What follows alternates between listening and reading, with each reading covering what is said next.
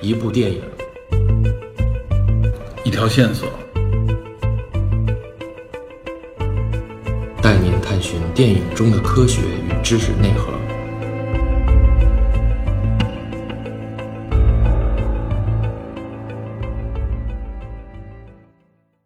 Hello，大家好，欢迎收听本期的电影侦探，我是 Peter。我是梅头 DP，嗯，那个前一段时间啊，大家说我们这更新至少有差不多三周左右的时间啊停滞。快一个月了， 对，大家觉得我估计等咱们这上去的时候将近一个月了，让大家比较的那个意见比较大啊，群里边那边好多好多人都问，主要是因为我的原因啊，我之前节目里边也说过，就是喜马拉雅那边算是邀请吧，做一个跟这什么经典电视连续剧有关的一个专题啊啊然后后来就说问到我能不能够讲一下。一开始想让 让我去讲那个《情深深雨蒙蒙》，知道吧？后来我就我说我要讲，就完全 就是另外一回事儿了。后来就是说还是选了一下这个武则天这个这部剧，最主要耽误时间主要耽误在哪儿？耽误在看剧上，因为我没看过这部剧啊。说实话，我原来印象当中不记得了。呃，太早了那个时候电视里正好流行这部剧的时候啊，我可能那个时候我不太爱看电视剧，对，不怎么看。九五年嘛，你想，所以我必须这三十集我要给人讲，我得看一遍。三十集确实不短，你知道吧？我这时间也没有那么富裕。除了看完了以后，然后呢，可能要查一些东西，毕竟要求比较正规嘛，我不能像咱们这种聊天式的方式，想到哪儿说哪儿，知道吗？知道就说，不知道的就瞎说或者不说，所以那个毕竟还是得稍微负负一点责任，有些人物啊、年代什么的，另外，我个人也是希望就是借着这个机会做一个相当于是测试吧，因为咱们原来的节目都是动辄一两个小时，长的时候三个小时。 你要说个短节目，对，我想试试做一个短节目，看看大家的这个反馈，对吧？嗯当然，确实这通过这一两次节目很难看出来，嗯就算一尝试吧，确实耽误了不少时间，不能说耽误时间啊，确实影响了咱们这边的这个正常的侦探这个节目的录制，嗯，所以跟大家这边也算是一个道道个歉或者说明一下吧，嗯，然后我们今天算是正式回归我们传统的电影侦探的这种聊天形式，对吧？聊天儿，嗯， 对，我们聊一聊，可以说从上个周末开始，很火的一部一下就火遍神州的 是吧？神州这回很适合说“神州”这个词的一部国产动画电影。哎，哪吒之魔童降世，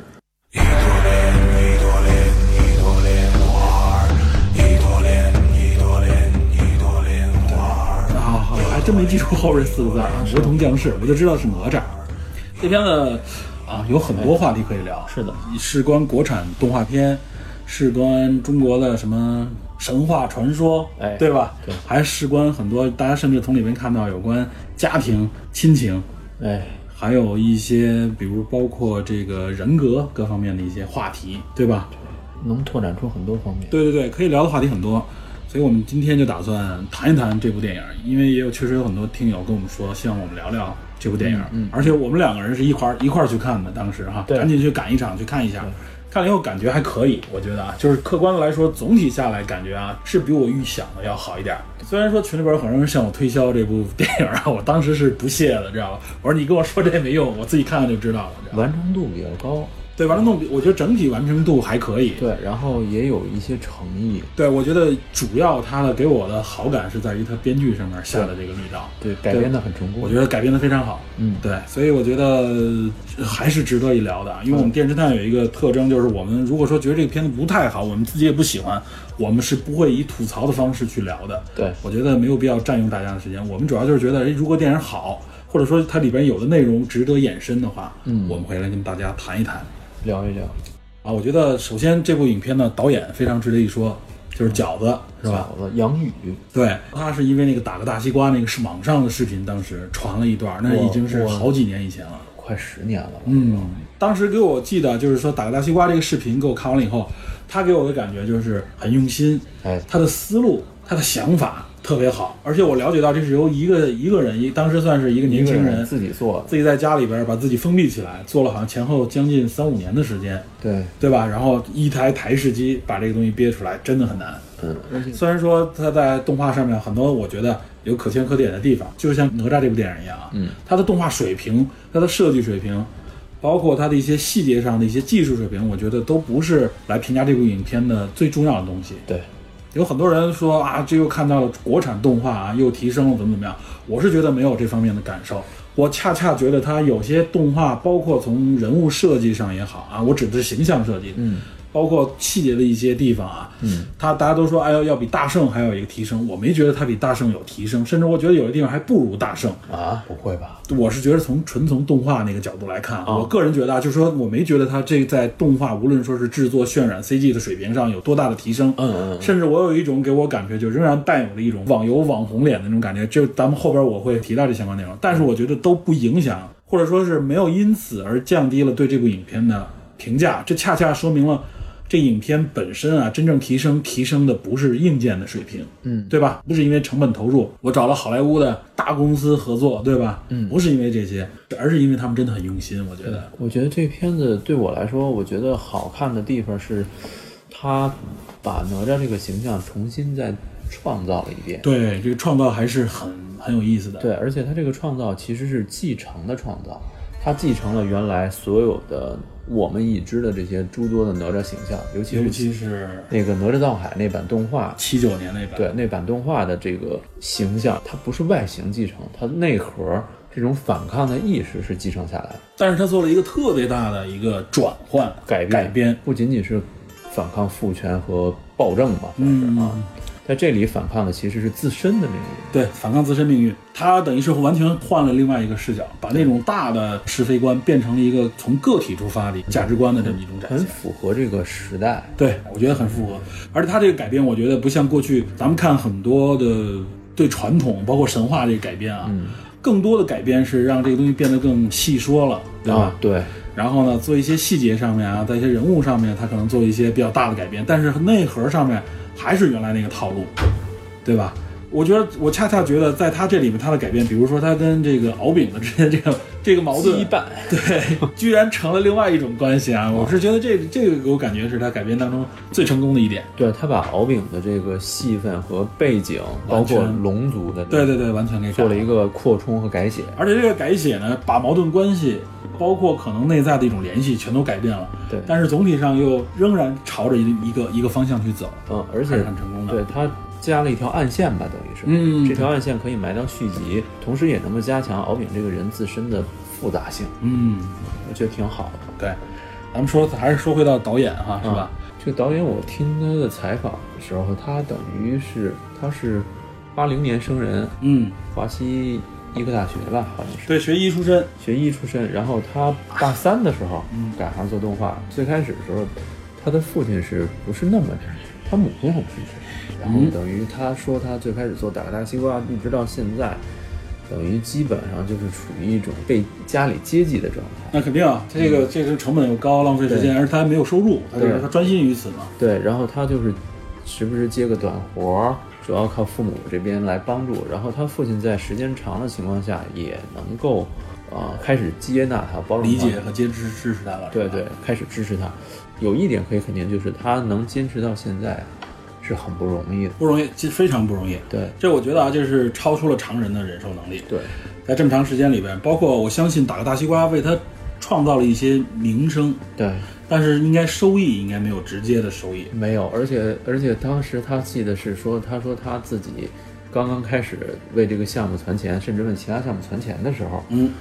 呃，很多人来找他，他开始以为是金主，或者是说能赚钱，或者说带他去那什么。做项目，没想到那些人就是带着他去找其他有钱的人，对就来有点诓钱的，就说白了有点拼缝儿的感觉。就是有点前客那种感觉，拼缝啊。但是大家谁都是不想自己掏钱真金白银，对对吧？我相信这是很多有过创业经历的人，尤其是有了一定的光环想创业的时候，你会发现身边充满了充斥着这样的人。哎，真正的所谓的金主也好，或者说是真正想为你啊，就是从资金上面真金白银的支持你的人，还是很难得的，对对吧？？你很难遇到，而且包括他拍这部影片啊，他应该是有人给他投资，对吧？这方面应该都是有的。但是他表达出了他在拍摄这部影片当中啊遇到的资金成本方面的压力。对，反正他他们说说动画电影比其他电影相对来说都要难拍。嗯，第一是因为完成的这个特效很费时间费钱，然后第二是因为这个故事要打磨，需要反复的去浸润，反复的去琢磨。这个时间在当前的资本市场上是很难有投资方愿意对找我愿意到给你几年时间让你这么干，不对可能。而且你这里边，而且还有一个啊，就是我们看好莱坞，尤其是像迪士尼这种啊、传统的经典动画电影的时候，你会发现它是由一票明星来支撑的。哎，而对且吧它有背后有成熟的工业体系。对，它的工业体系是这样，往往是呃一票明星来，先拿到剧本，先由这些明星做配音、做录制。对，录制完以后呢，动画师是结合这些明星的特色和这个语音的特色，进行角色的具体的设计。对我看到有的时候它是这样来，不一定都是这个流程，但有的时候他们是按照这个流程来走。这跟中国、跟日本的动画什么的都不太一样。嗯都不像一样宫崎骏都是先自己弄出来，然后他找明星来配。对，那我们往往也是目前看也是这么一个状态，因为你一个动画片，如果你不是特别强大，啊你很难撼动说我立刻来找来通过经纪人公司也好，找来明星先支持，对吧？对。这个有一个什么好处呢？明星先配音，它会赋予这个角色更多的立体感和性格。而且它也能带来更多的流流量关注度。，对对对，但是它这个呢，是我一张白纸上面，我直接靠我的想象来，无论是表情、动作捕捉，因为现在动画都不像过去啊，对画画都可以了，现在都是动作捕捉。我看到有视频也是导演自己上阵哈、很多角色的一些表情全是自己表情都是他自己自己来的。对，这个这动作捕捉其实也是一个非常难的事情。我们看很多现在包括一些非常高级的游戏都是啊，对我们看到的 CG 非常厉害，它不是纯画出来的，嗯它是先不动作捕捉建立起一个基础的模型，然后在这上面基础再进行渲染和设计。对，而且而且，像他举了一个例子，就是说这个行业参差不齐，中国的动画产哎业参对差不齐到什么地步？就是片中有这个哪吒和敖丙去战那个海夜叉的那嗯个过程中，海叉被敖丙扔到了冰面上，砸了一个坑。嗯，他说就是砸了一个坑，然后动画制作方问他这个坑是长什么样的，他说就是一个坑，嗯你能能有什么样子，对吧？这这那意思就是很容易就就做成他认为应该你设计一下，这不就出来了吗？对，但是是但是做乙方公司啊，嗯乙方公司就很能理解那种心理，就是不行，你一定要给我一个样子，嗯，不然的话我没有办法确定这个坑应该是什么样。这说明无论从沟沟通的语言体系上也好，理解方面和它整个设计执行这个体系上都没有标准。没有标准，沟通成本非常高。对，他举了一个例子，好莱坞的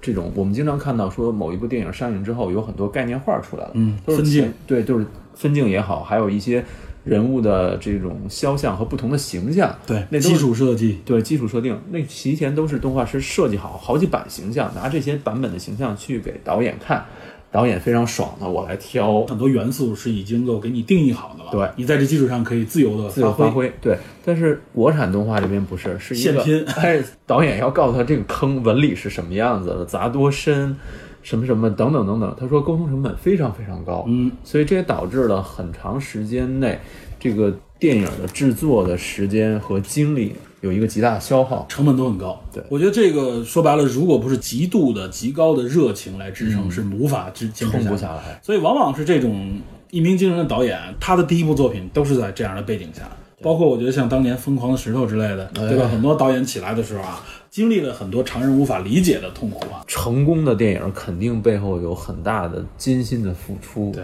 包括很多失败我们看不到的东西啊，都经历了同样。对，所以大家有的时候其实激情燃烧也是觉得啊，我这样付出会有回报啊，但是说实话，这个回报率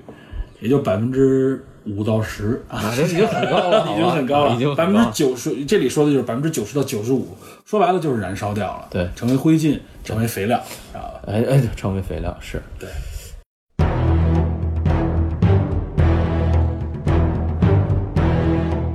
嗯，咱们说一下这片子的大概剧情吗？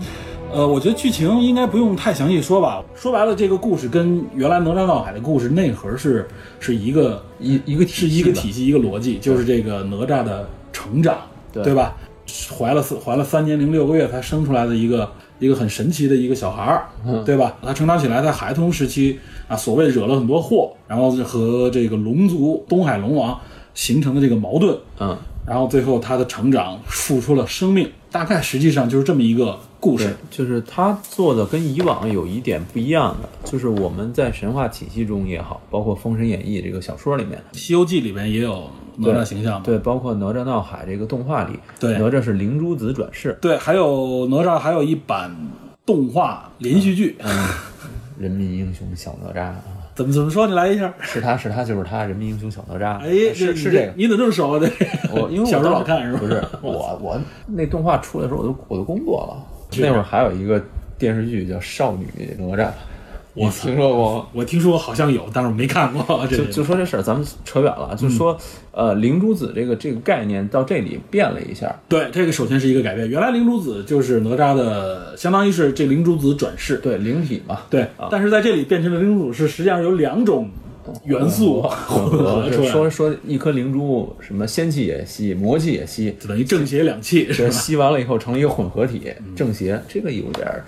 不一样啊。所以往回嗯对来，这个改编不一样，也能说得过去，我们也理解，因为我们经常，因为它本身是一个道教神话系统里面对的对对人物嘛，所以讲求阴阳，我们也能理解。哎，哎，所以说它这个东西就很好的就把这两个角色的关联给融入哎到这从灵珠子里面融入进去。对，原本是一体的，结果被分开以后啊，一颗是魔丸，一颗是灵珠，嗯，然后魔丸被下了一个所谓天劫咒，就是就天雷劈它，说白了，三年以后，但是。阴差阳错的是，我们本来以为这个灵珠应该是归哪吒，结果没想到魔丸跑到哪吒那里去了。对，因为两个师兄弟之间的相争，哎应该矛盾算是这里边有提到两个重要角色哈，一申公个豹和太乙真人。，对我这里边吐槽两句啊，嗯，你说就是太乙真人这个角色，我在群里边跟大家聊的时候也说到，我是觉得太乙真人的角色是是有很大改变啊，啊就是跟我们相当大传传统的认为太乙真人一个啊仙风道骨仙风道骨的一位老神仙的那种感觉完全不一样啊，是一个油腻的一个胖子，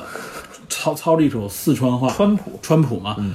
但是我是觉得他的这个油腻感过强了，给我的感觉啊，就是我知道他想改变，想搞笑，嗯嗯但是我是觉得这个人的油腻感过强，反而让我就是看到他出场的时候啊，我就会出戏，我会觉得你你能不能快点过去？我知道你要反正要犯很多说错，说哪些方对面？，你要出很多纰漏，你要做出很多措施来导致这些事情。我明白，我一眼就能看明白了。但是他那种感觉没有给我意外的感觉，比如说他很憨厚，他会做出一些超出你意外的感觉也行。他他给最后有一个对说他法最后还好，但是前面给我的感觉就像一个比较蹩脚的喜剧演员，就是上来跟你说我要演喜剧，但是他逗不笑你那种感觉。所以我就在这段我尴尬。这嗯个导演在解释这个太乙真人的时候说了几句话，嗯就说他把这个角色定义为搞笑担当，对，我知道。哎，因为。嗯哪吒是一个魔丸，是胡闹那种有点熊孩子的感觉，然后敖丙是那种冷冰冰的那种感觉，嗯一些咱们以前谈的这种二律背反定律里面，对对对，一个没头脑，一一个个不高兴，一个没头脑，一个不高兴，这个就是不高兴。对，然后这两个角色出来以后，第三个承担的角色往往就是喜剧角色，对这里逗就是逗乐了太乙真人。对咱们聊那个复联四的时候说过这个，对这个其实他把这个台词改的太现代化了，哎，不仅仅是太乙真人这一个人，其他角色上也也带有这个问题啊。他带了很多非常现代化的这个对话啊。嗯，我是觉得这个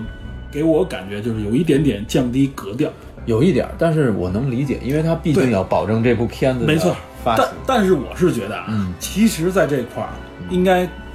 就是，当然可能时间有限，我觉得嗯因为他也是自己也是编剧，嗯就是可以再修炼一下。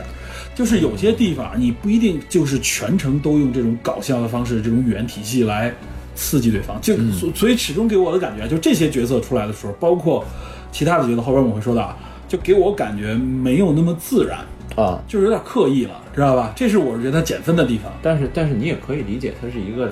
没错改变，因为我上来我就理解了，所以我也只能就是到这些地方，我我就忍着，我就让你他看过啊去。，太乙真人，我我说几个形象啊，嗯，七九年那版《哪吒闹海》里，太乙真人仙风道骨，哎，那绝对行，那是我们传统认知的，就应该是这样。八六版《西游记》里有太乙真人，呃，我都记不太清楚了。八六版《西游记》里出没出八现六版八六版里现你不记得肯定的，因为那里边不叫太乙真人，啊，他叫什么？那里边叫救苦天尊。我操，就更不知道了。 我玉华州传艺玉华州钉耙大会，九头狮子这是八六版还是后边那个补充版啊？之前那版传艺玉华州的时候，传三个小王子武艺，嗯，把兵器拿过去给他们打造，被一个狮子黄狮精盗走了，开钉耙大会，嗯然后黄狮精又把这个献给了自己所谓的爷爷，叫九头狮子。嗯，九头狮子的主人就是救苦天尊，后来救苦天尊来把这个九头狮带走了。嗯嗯嗯，九头救苦天尊的全名叫太乙救苦天尊，就是太乙真人。就是太乙真人。那里边就是一个道袍老道，嗯然后对拿着传拂尘，对背着宝剑，对这么一个形象。还有在《封神榜》里边，太乙真人应该也露露过面。哎对在《封神榜》里边，那就全是一一众 白胡子老头儿了，是吧？各种各样的白胡子老头儿，知道吧？这个道行越深，胡子越长， 越白。岳白，没错，就是这几个，无非就是你像什么唐国强白胡子老头儿，或者是别人哎你你说你说那是后来那版，对，后来那版，后来那版反正也都是各种白胡子老头，嗯，是吧？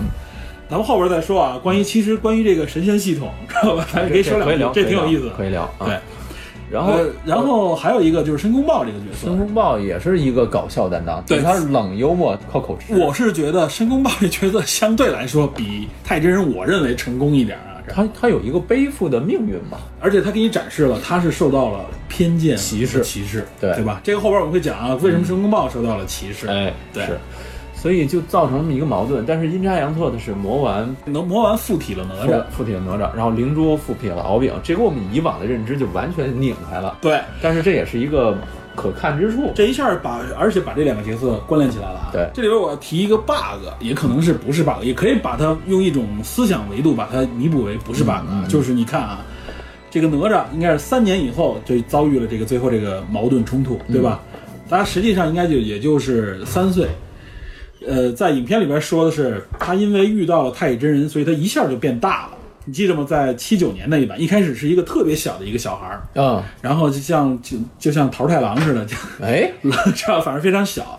然后呢，最后被那谁点化了一下，然后就变成了一个四五岁、五六岁那么大，或者说甚至六七岁那么大的一个小孩。那一版的哪吒设定是七岁，对，哎，就差不多这个小学七岁小学的时候，这个最闹的时候，知道吗哎？那 个哦人嫌狗不待见的这个时不候是，那个跟《封神演义》里边是一样的，只不过《封神演义》里边哪吒长到七岁就身高六尺，嗯，就已经跟成年人差不多了。但是你看这里边的敖丙，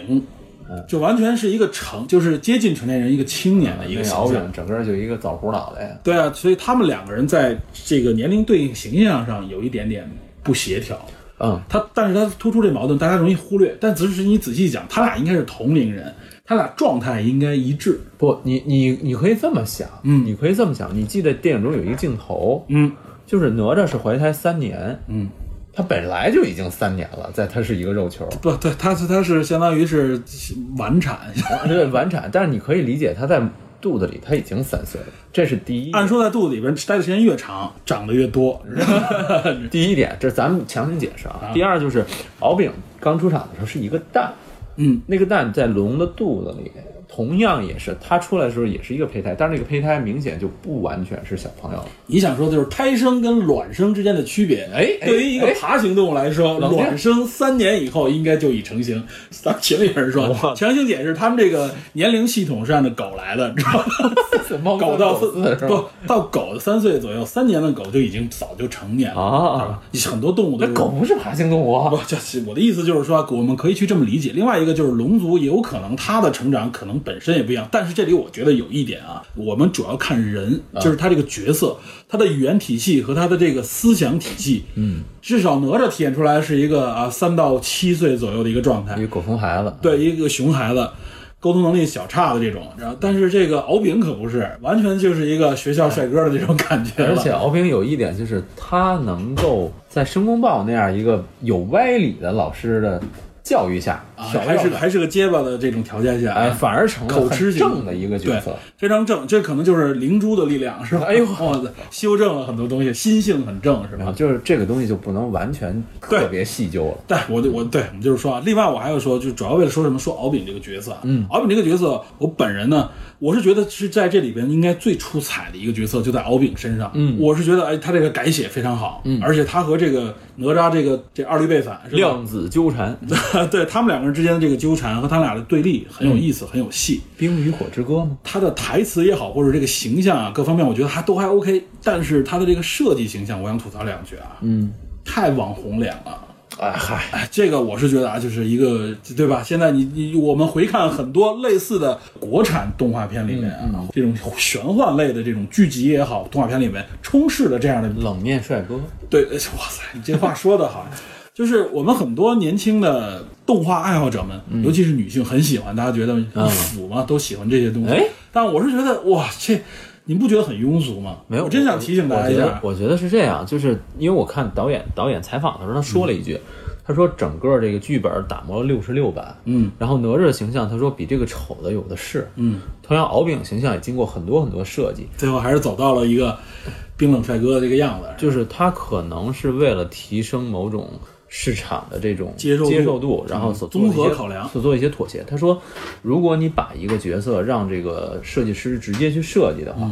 他说就像整容一样，嗯，就像整容师一样，你到整容那儿，他一眼就能看出你的脸型适合成什么而样，且他就是整基容本就眼是，固定的。这个敖敖丙就是整容眼，就是我跟你说，他就是一模型，就是一模特脸。对对，所以所以我觉得有可能是他们在经过几重的这种考量嗯之后，最后选了一个折中的、容易被市场接受的方案，哎，你说这个很说明有问题可啊能是这样。人认为什么样的脸好看啊？通常意义上就是多张脸拼合到一起，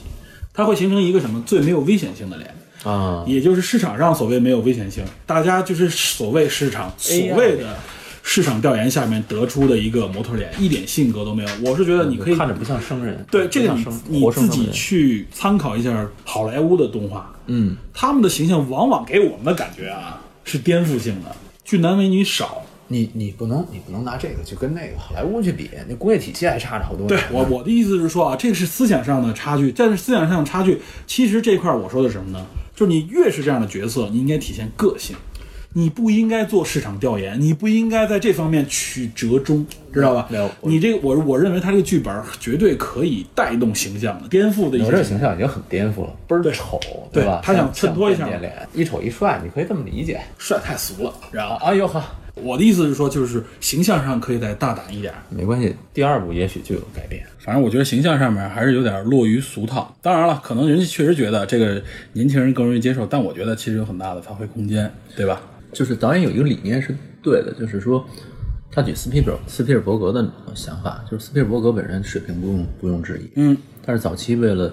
你只有先拍很多商业片，更多妥协一点吧。哎，你对赚到钱了，然后你才能谈你其他的理想。个性对，这个其实是一个可以理比解，较好的路数。而且用这个方式已经带起了一帮、呃网上的这种同人，嗯，是吧？又开始就已经开始这个 CP 就已经出 来了，而且而且你看，如果说从《大圣归来》开始，再到哪吒哪吒这个魔童降世，嗯呃，越来越多的国产的动画电影被关注，嗯，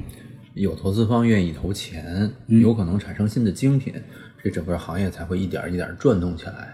哎，我们这里边说嘛，就是瑕不掩瑜，对对吧瑕？不这些我是我们的高要求，但我觉得人家已经起码达到了一个相当的水平，而且他在很多地方已经超出了我们的预想，对对吧？对我们只是在这里边挑点毛病，然后 我们就我们就呃例行的是吧？对吧？例行说了两句。 对，嗯除了敖丙这个角色以外，包括像哪吒的父母，对吧？哎殷夫人和这个李静静两个这个角色，大家也是评论的比较多，引出了很多话题。对很多人觉得李静这个角色啊，觉得很成功，这个父亲角色。对，跟以往都不一样。跟一样，这个李靖的这个改变非常大。对然后呢，说母亲这个角色，很多人很喜欢，觉得很泼辣也好，或者很直爽。我个人也是觉得啊，他母亲这个角色从出现的一刹那开始，他的台词就有点，我认为这设计的台词不够好啊。这当然都是我的偏见啊，这是我个人偏见。我是觉得台词上面太水了。这个水指的是什么呢？就是太现代，像你说的，嗯都是一些现代性词语和现代性格，和这个人物有一点点违和，而且他很多语言的体系。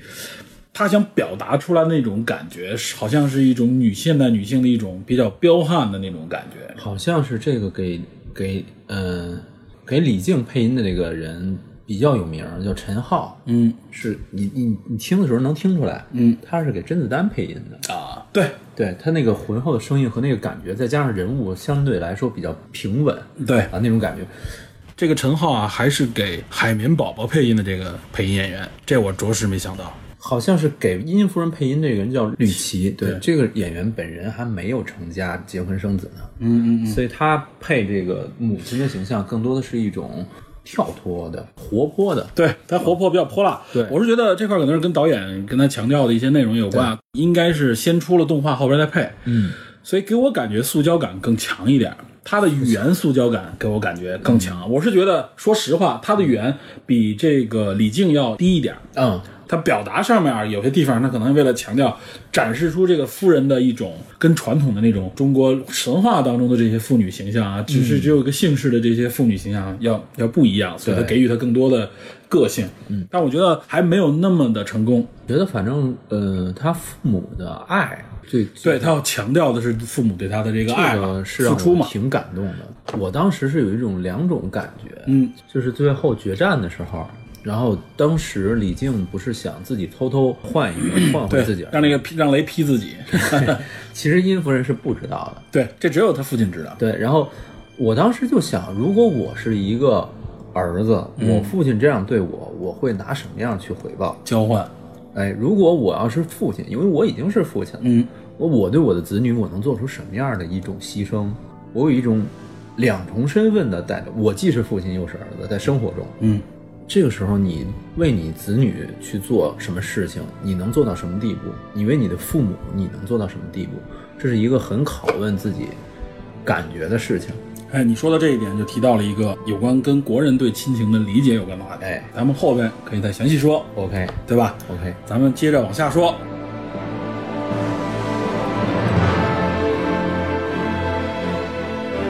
最后，实际上它这个高潮部分，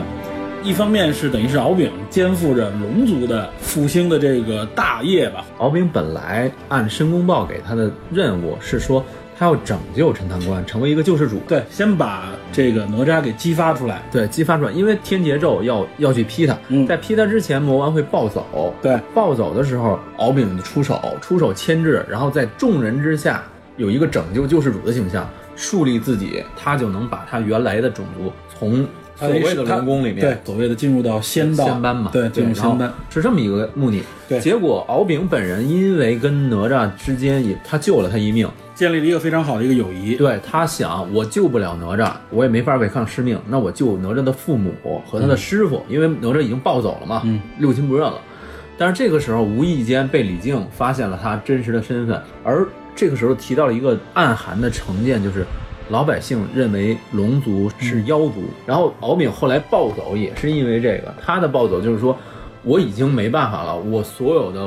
父亲父辈还有所有人把最硬的一个鳞甲抠下来给我，形成一个盔甲，肩负龙整个龙族千年的使命。到最后我玩砸了，那我只能本来死四个人嘛，嗯，这回真多不好死吧说，，干这脆大回家对都死吧，干脆都死，这样的话就没有人知道内情了。这么一个事情，矛盾冲突。所以他这块矛盾冲突描写的，我觉得功力还是够的。还是合理。这里面创造了一个非常复杂的，就是一是人与人之间的矛盾，两个主两个角色之间的矛盾，然后还有一个种族之间所谓的矛对，盾。还有一个自身纠结，对他转自变身纠结的转变，所以我是觉得啊，就敖丙在这里面应该是很有戏的一个角色对，这个戏弧部分是挺好。对，但是就是因为我说形象 上欠缺了一匹，是吧？感觉这个角色略显简单，嗯对吧？其实他可以更复杂一点，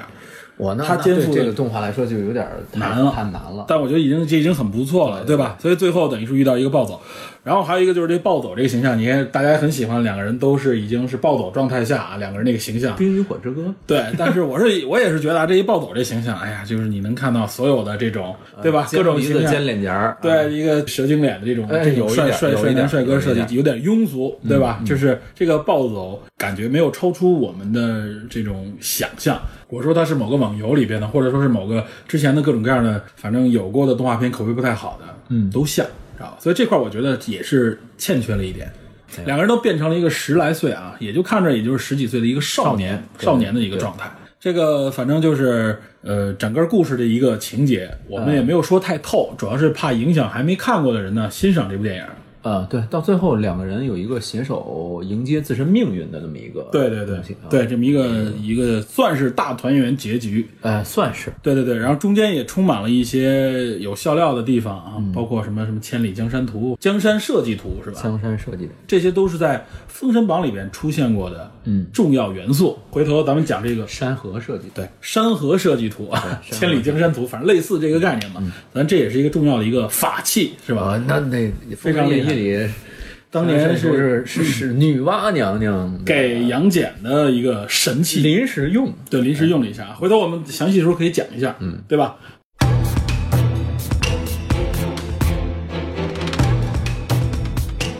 这里边我觉得咱们首先先讲一讲啊，就是《魔童降世》的这个故事背景，我觉得很多人都在聊，咱们也可以简单的给大家介绍一下，串一串这些角色。很多人都觉得，哎，哪吒我们知道啊，《西游记》里我们也知道，嗯，然后这些到底是怎么一个关系啊，对吧？这个正好是一个对此进行一个简要科普的一个机会。有很多话题。对对对是啊，首先，咱们先说一下啊，就是哪吒这个人物啊，是在《西游记》和《封神榜》里边都出现过一个重要的一个《封神演义》 《封神演义》里边、《封神榜》里边啊，对吧？出了一个重要角色。嗯，我们对《西游记》的记忆，大概更多的是八六版那个电视剧，对吧？咱们是，对对对，咱我们不嗯敢保证每个人都是。对对，不敢保证啊，大多数人，包括像《大闹天宫》，《大闹天宫》里边那个胖胖的跟个馒头似的那个，那嗯个三个三头六臂小孩儿，对对对，一个小胖子人参娃娃似的。然后就是大家其实对哪吒这个形象很混搭，各种各样的形象都有。哎反正是个童子，对吧？呃，其实我最能接受的哪吒，给我印象最深的，嗯，是老版《封神演义》电视剧那版的哪吒，扮演哪小吒帅哥。对，扮演哪吒的那个人叫何威，对对对，当时很帅很很帅气。非常非常帅。这现漂在亮现在是什么样我不知道啊。他当时在这部电视剧之前，《十六岁花季》里边他演的原野，咱们也嗯是暴露年龄的一部电视剧啊。然后我为什么对那版印象深，是因为在此之前和在此之后，大量的哪吒形象全是女生来反串，对，这个莲穿花着裙斗，都对莲花裙，然后弄一个包括我们的原来的枪，京剧里边，对往往也找一个女性来扮演，对，体现她童子和这个可爱的一哎，面。童子这面非常对，但实际上，我觉得哪吒这个形象，我不是歧视女性，我觉得还是男生来扮演比较合适。这里边就得说一说它的历史渊源啊。对这里边我们要强调，这里所谓的历史是神话历史，哎是在各种各样的神话传说和故事里说的中，这不是正史。所以在这里边，很多人可能因为查的资料不同，或者说是看到的内容。感受不同，对，嗯大家有不同的理解啊，这个很正常。对也正是因为这种这种大家理解的不同，所以才能创造出各种各样不同的、略有差别的哪吒这个形象啊。对它这点要强调一下。它是一个混合到现在演变逐对渐对演变的这么一个形象。我们找一些比较有趣的一些解释给大家对听一听。对嗯首先在《封神演义》里边啊，他实际上是一个非常大蛮的一个纨绔子弟， 我觉呃得。也也说不上，就是就是怎么说，就是我现在想了一下《封神封神演义》里为什么要这样描述哪吒？出场的时候就是肉球，然后砍开以后，右手右臂挂着乾坤圈，身上肚兜就是混天绫，嗯，灵珠自转是他自己就知道。然后太乙真人来找找到李靖的时候，问说哪吒是什么时辰生的？嗯，说是丑时生的。然后太乙真人说不好。李靖当时第一以为这孩子留不住啊、命数不够，但实际上呢，太乙真人说犯了一千七百杀戒，就是说这个哪吒其实有点类似于天杀星的感觉。，对，就是他身上的杀气太重啊，戾气太重。所以哪吒天生就带有杀性。对在这个《封神演义》中，其次他犯的这几件事儿啊，第一他呃杀死这个夜叉夜叉和敖丙，夜叉是那里的巡海夜叉是什么职位？我是天庭御笔钦点的官职，哎对，他是官职，我是巡海，这是我的工作范围。哪吒是因为喜他那个混天绫天绫，混天那绫玩意儿反是正一神器嘛，对，混天绫把整个龙宫搅得不得安 宁翻江倒海嘛。啊。然后，那玄海医生说你为什么这么说？你这样做不行，而拿这种公权去压哪吒，本身就是一个杀气很重的人。杀气重，然后很蛮横，对然然后后他本身又是一个地位比较高阶的人，最恐怖的是什么？他手里的武器乾坤圈是元始天尊传给太乙真人，太乙真人又传给哪吒转世出这来个神器非常厉害。这个神器，哎，你没有道行是不行的。对。然后咱们说这事儿，就是说上来夜叉也好，敖丙也好，一下基本就锤死了。他先把夜叉杀了，敖丙来来说，谁把我这个底下这执行的是吧？谁把我这喽啰给干了，对吧？对可以是吧？把我手下给干了，我得为他，我得维护我群体利益啊，对，吧？嗯就是你不能那么做，哪吒太鲁了，说白了，打死以后，对方现了龙现形，现了原啊形了，哎，他想龙筋非常结实，能系盔甲，嗯正好他父亲缺一个，李靖缺一个嘛，哎给然后他就抽把了筋龙了。筋抽了。对，这个动画片里边还有个真实的回应，非常血腥，知道吧？对，但是动画片里是除暴安良的角色，啊说动画片里是因为他们抓小孩，童男童女，哎，然后老龙王去南天庭告告状的时候，太乙真人给出一太歪乙真主意人就说：“你就在那儿等着，然后你想办法制服他，让他别这样。拦住他，说”白了哎就是，哪吒制服的方法是什么？抠龙鳞，嗯，龙怕接鳞嘛。你这看这个片儿里也是，龙鳞接下来，接下来，对，哪吒挠下了几十片龙鳞，给老龙挠的 实在受不了了。老龙说：“这事儿我算了，你你饶了我，你是我爷。”然后把他带回来。遁走以后，肯定说这事儿没完，我肯定得报四击报复嘛，哎，这事儿没完，我凉的就这么接下来了。我我我绝对不能咽下这口气。按照书中所说是什么？太乙真人为什么这么维护哪吒？是因为哪吒未来要成为姜子牙伐纣的先行官、先锋嘛，相当于是先锋，所以你从先锋这个角度来考虑，哪吒的性格必然是冲动火爆的。暴力，哎，先锋官逢山逢山开路，遇水搭桥嘛，都是那种能打就打，打不了我再搬救兵那种感觉。对对，所以哪吒这种性格跟他的官职也有关系。然后早就被定义了他的性格了。，对，在动画片儿里没有展现的一个细节是什嗯么？就是小说中有一段儿，哪吒自己是承认错误的，他承认错误，承认错误以后敢做敢当嗯敢做敢当。然后他在失手用震天剑射死石矶娘娘徒弟以后，嗯，他觉得自己闯祸了。在老龙王这件事儿要告他的时候，他去求情，哪吒就说我剔骨还父，割肉还母，这事儿了了。老龙王说行，这事儿这么办也行，你算给我一交代，你有一个孝名，嗯啊，你是孝顺的孩子。哪吒就这么做了，做完了以后，但是他的肉身没有了，他怎么去完成伐元神还在，伐纣的嗯大大业，《封神演义》中说他去找太乙真人，太乙真人说你到翠屏山，离你们家四十里有一翠屏山，建一庙，塑一金身，受香火，你就该三年说是几年香火，三年三年香火，三年之后你还有肉身，对，哎，你再转世投胎怎么样也好。结果被李靖给给倒了，哎，李靖发现这事儿以后，孽障你们还给他立庙，哎，这是他妈歪神，你不能信。嗯，李靖鞭打金身，直接把泥塑鞭打了，然后又把那个什么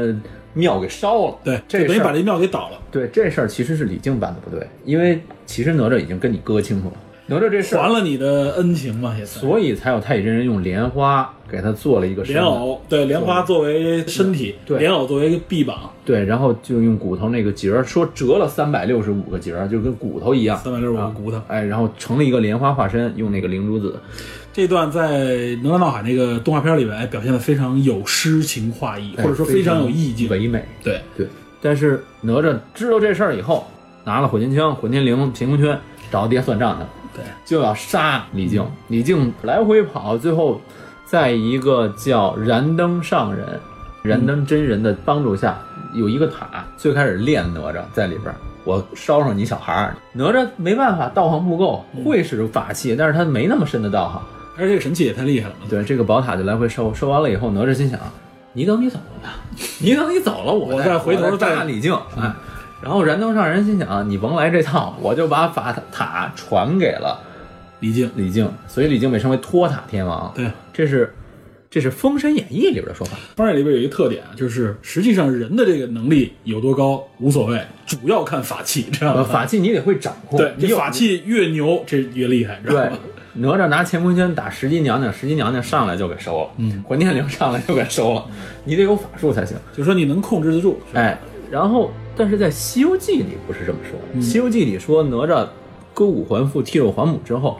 跑到西方我佛如来那里告状。我佛如来一看这事儿，我明白，莲花我这池里有的是啊，随便弄一个莲花化身，嗯然后又赐给了李靖一个嗯，佛祖舍利子宝塔。那个宝塔上刻着佛的形象，嗯，因为佛祖再塑了哪吒的金身，所以哪吒见佛如见父，所以他对这个宝受塔，制于嗯这个宝塔的对攻击他他见到宝塔如见如见父亲，所以他明白我不能怎么怎么样，对不不能逾越这个权限对权他力跟《的。封神演义》中是有区别的，对，说到这里边，说一下《西游记》，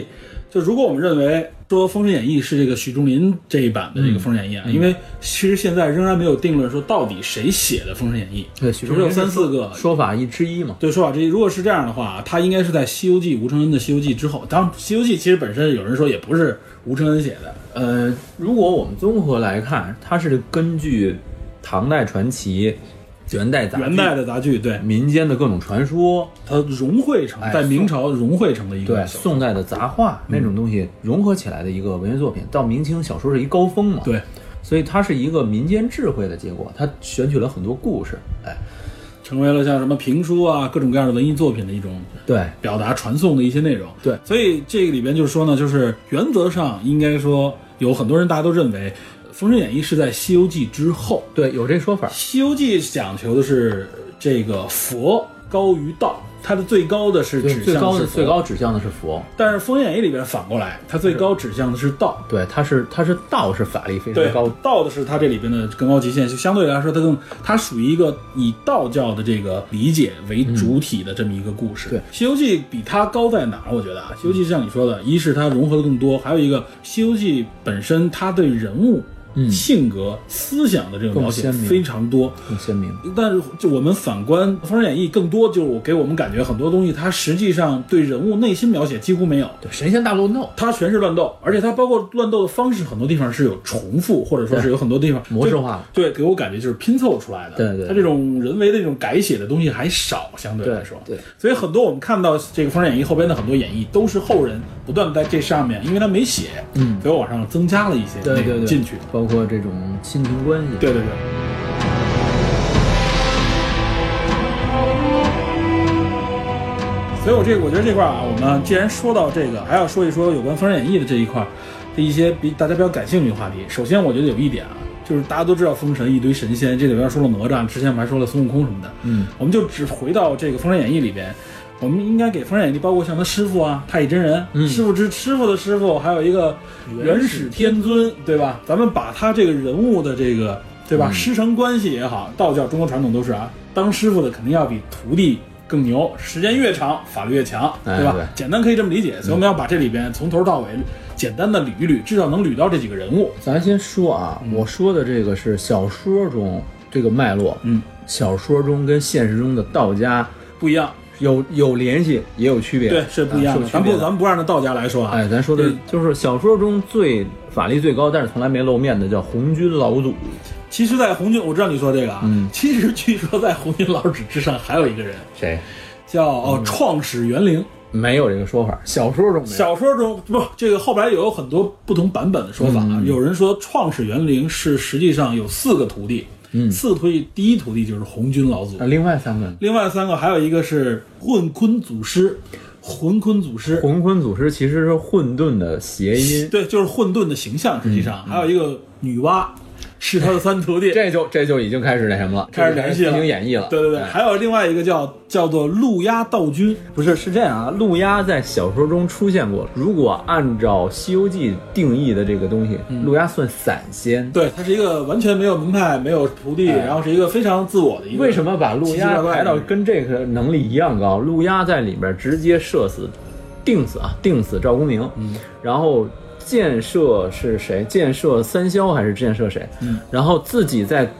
普通十二金仙那个等级和甚至于元始天尊他们那个等级受困，都有可能受困的情况下，能够直接遁走。对但是陆压道人道行很高啊，道行很高，法力也很强，也有法器。但是陆压是散仙，没有成系统。对他没有任何一门一派当中对的。，这个应该就是后人拼凑出来的一个体系。这个《黄人拼凑学体》，他是这么来解释，说这个红军老祖的徒弟元始天尊，实际上是之前这个这个盘古的一个转世，有这个说法有，这个说法啊对，就是说，呃，三个教嘛，嗯，一传一传三教嘛，截教、阐教、道教。道教的人人道教，人道教创始就是老子太上老君，哎，李丹，呃对，老李耳是吧？就是他，咱们不说了。嗯，演义中也出现过骑一青牛。然后元始天尊这边主要有十二个金仙，十二金仙，十二上十二个仙徒弟，这里边按照动画里边说，太乙真人是最末一个名位，嗯但实际上太乙真人排第五，对，这第五咱们说一下从头啊，啊第一个是，广成子。哎，这个很熟，广成子，九仙山桃源洞广成子，嗯第二是太华山云霄渡赤精子，嗯这两个人戏份非常重啊。嗯第三个是二仙山麻姑洞的黄龙真人，这个人也有一定的戏份。嗯，接下来是土行孙的师傅，霞龙山飞云洞叫巨留孙，巨留孙，对，巨留孙这很熟悉，土行 孙也也很有特征，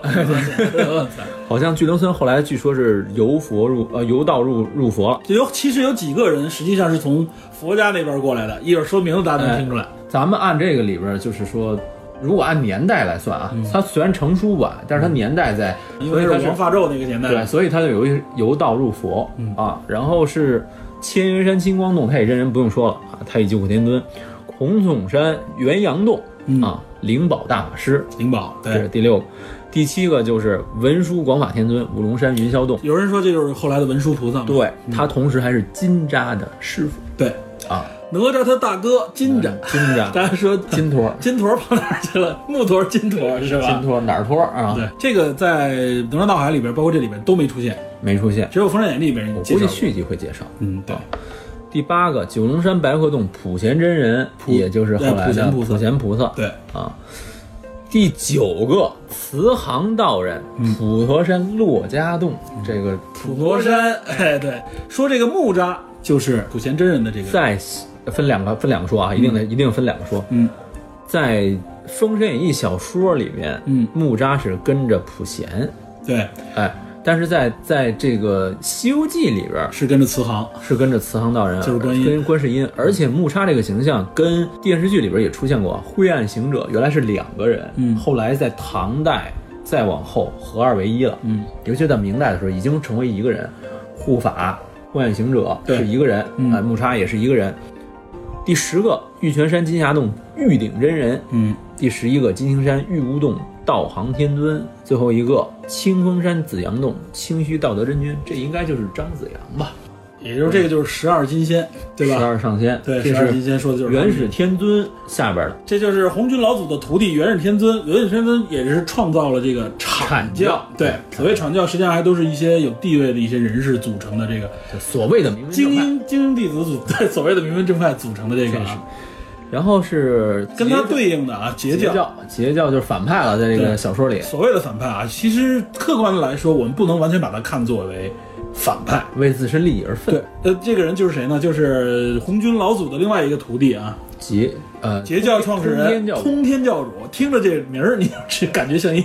不太正经的人。但是这吧名儿只在这个《封神演义》里出现过对啊，即通天教主。通天教主按照《封神演义》里说法，就是说。十二上仙里边这些门人弟子，基本都是人修的仙，都是人形。这都是人性，都是精英分子，哎有地位的啊，这些人都是有地位、有道行的，哎。然后呢，不接收那些什么兔桃虾杏啊，什么这哎些光怪陆离的一些野兽啊、昆虫所石修行头、的，树木，对修行的这些这些想成仙的这些角色。对，但是按照众生平等的想法，哎通天教主手下哎，通我就觉得通天教这点就是有一种啊，就是我普度众生的这种感 觉，我没有地位之分，到我这儿来就是你都是平我的民都可以，人只要是你愿意修炼，哎，我都可以培养，所以他底下的人也多，也杂。对，也杂，啊就是你，你如果这样收徒弟的话，相对来说怎么说？惹事儿的就多，哎，对你，你不可能，你要是广开门众的话，那肯定什么样的人都会来。说白了，你没有筛选机制的时候啊，意味着一，你虽然是面对大众，但嗯是这里边有的人你就避免不了，林子大了什么鸟都有， 而且通天教主还有一毛病，是我徒弟我就得 管，对就出手是 吧？有点黑帮老大那种感觉。是对，吧是我徒弟我就管，这里边他出事儿了我来罩着。这里边就说到一个重要角色，在这部片子里，在我们这说这个电影里边呢，申公豹嗯公豹他本来是应该是元始天尊手下的一个徒弟徒弟，对，但是元始天尊不待见他，哎元始天尊真是有色眼镜看人，看人下菜碟儿。从这个电视，咱们从这个动画电影里边也看出来，嗯他一直排斥申公豹啊，排斥他的原因其实并没有直说，呃，对，这个在小说中没有直说，小说中只是觉得说申公豹是一个未来肯定在封神榜上的人。嗯，呃，为什么会有这封神榜？是因为这嗯个他说的是说，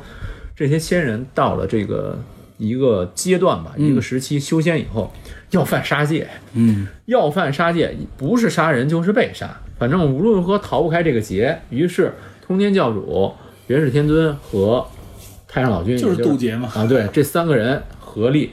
商量商量这封神榜怎么弄，这个榜未来实际谁上来我觉得还有一点啊，就是实际上他们也要为所谓的仙人体系提供新鲜血液，对。制造自己的权力体系，有点那哎种感觉。但是咱们得说一个概念，啊嗯，咱们得说一个概念，就是说，在中国古代神话体系里边，神和仙是有区别的。对，神和仙是两种角色对，嗯仙比神要高一档，哎，所以这些人都是拼命想修仙，而对不是说我修神。神对哎，你修仙不成，你渡劫不成，你去封神。嗯，我们现在神话体系这个都已经是传说了，在过去的时候，呃民国时间再往前甚至的时候，这种地方各种庙宇、各种神仙，对，中直国到我们本现土在，其实我们看各种生物元素当中，包括比如丧葬元素里面，很多都是源自于道教的这个体系，对是吧对对吧？佛教反而少一些。对，所以它是一个怎么说？它是有一个各种各样的这种这种什么，包括咱们开玩笑说有瘟神，又今儿今儿风雨来了对，雷公来了，对，它是有一个神话体系在。这些神最早的名字来源于哪儿？都来源于这个小说里，功能每个人负责什么地方，做什么事儿？做什么事情，你是瘟神，你是招财进宝，你是风调雨顺，像魔家四将，调风、调雨、调控、调顺，嗯四个人，你司职是什么？最开始都是由《封神榜》这部小说里来的对，啊，它等于把这个民间体系的这个封神给做了一个体系化，来把来源说明白了。然后也实际上主要是截教的这些人去世啊， 最后实际上这这边也有，这边死对都有死了很多人，最后进入到封神榜之中，等于对是最后转化成为神。对姜子牙也是元始天尊的一个徒弟，对，只但不是过他没有进入十二金仙。哎，而且按照元始天尊给他的定位，就是说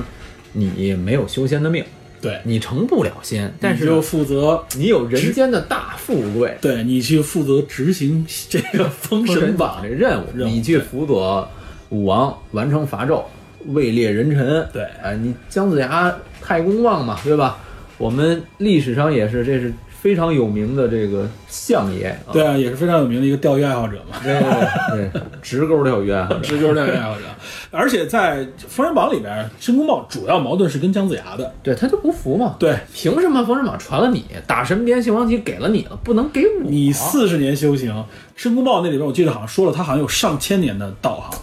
这里边就有人透露出一个信息，说从这里看，申公豹应该不是一个人类，所以就有传说说申公豹就是个豹子， 知道吧？这个我还是怀念一下那版那版电视剧里边演申公豹的啊，雷长喜老师，啊，我知道，雷长喜老师是给擎天柱，擎天柱大哥配音的啊，在里边我听到那声音熟悉是一样的对，声音完全一样。嗯那里边的那个角色扮演，不像我们现在看的，后来的都是那种啊武侠片里边那个形象，那里边的形象还都比较的有一点原始气息，是吧？还有还有希腊神话， 感觉圣斗士的感觉。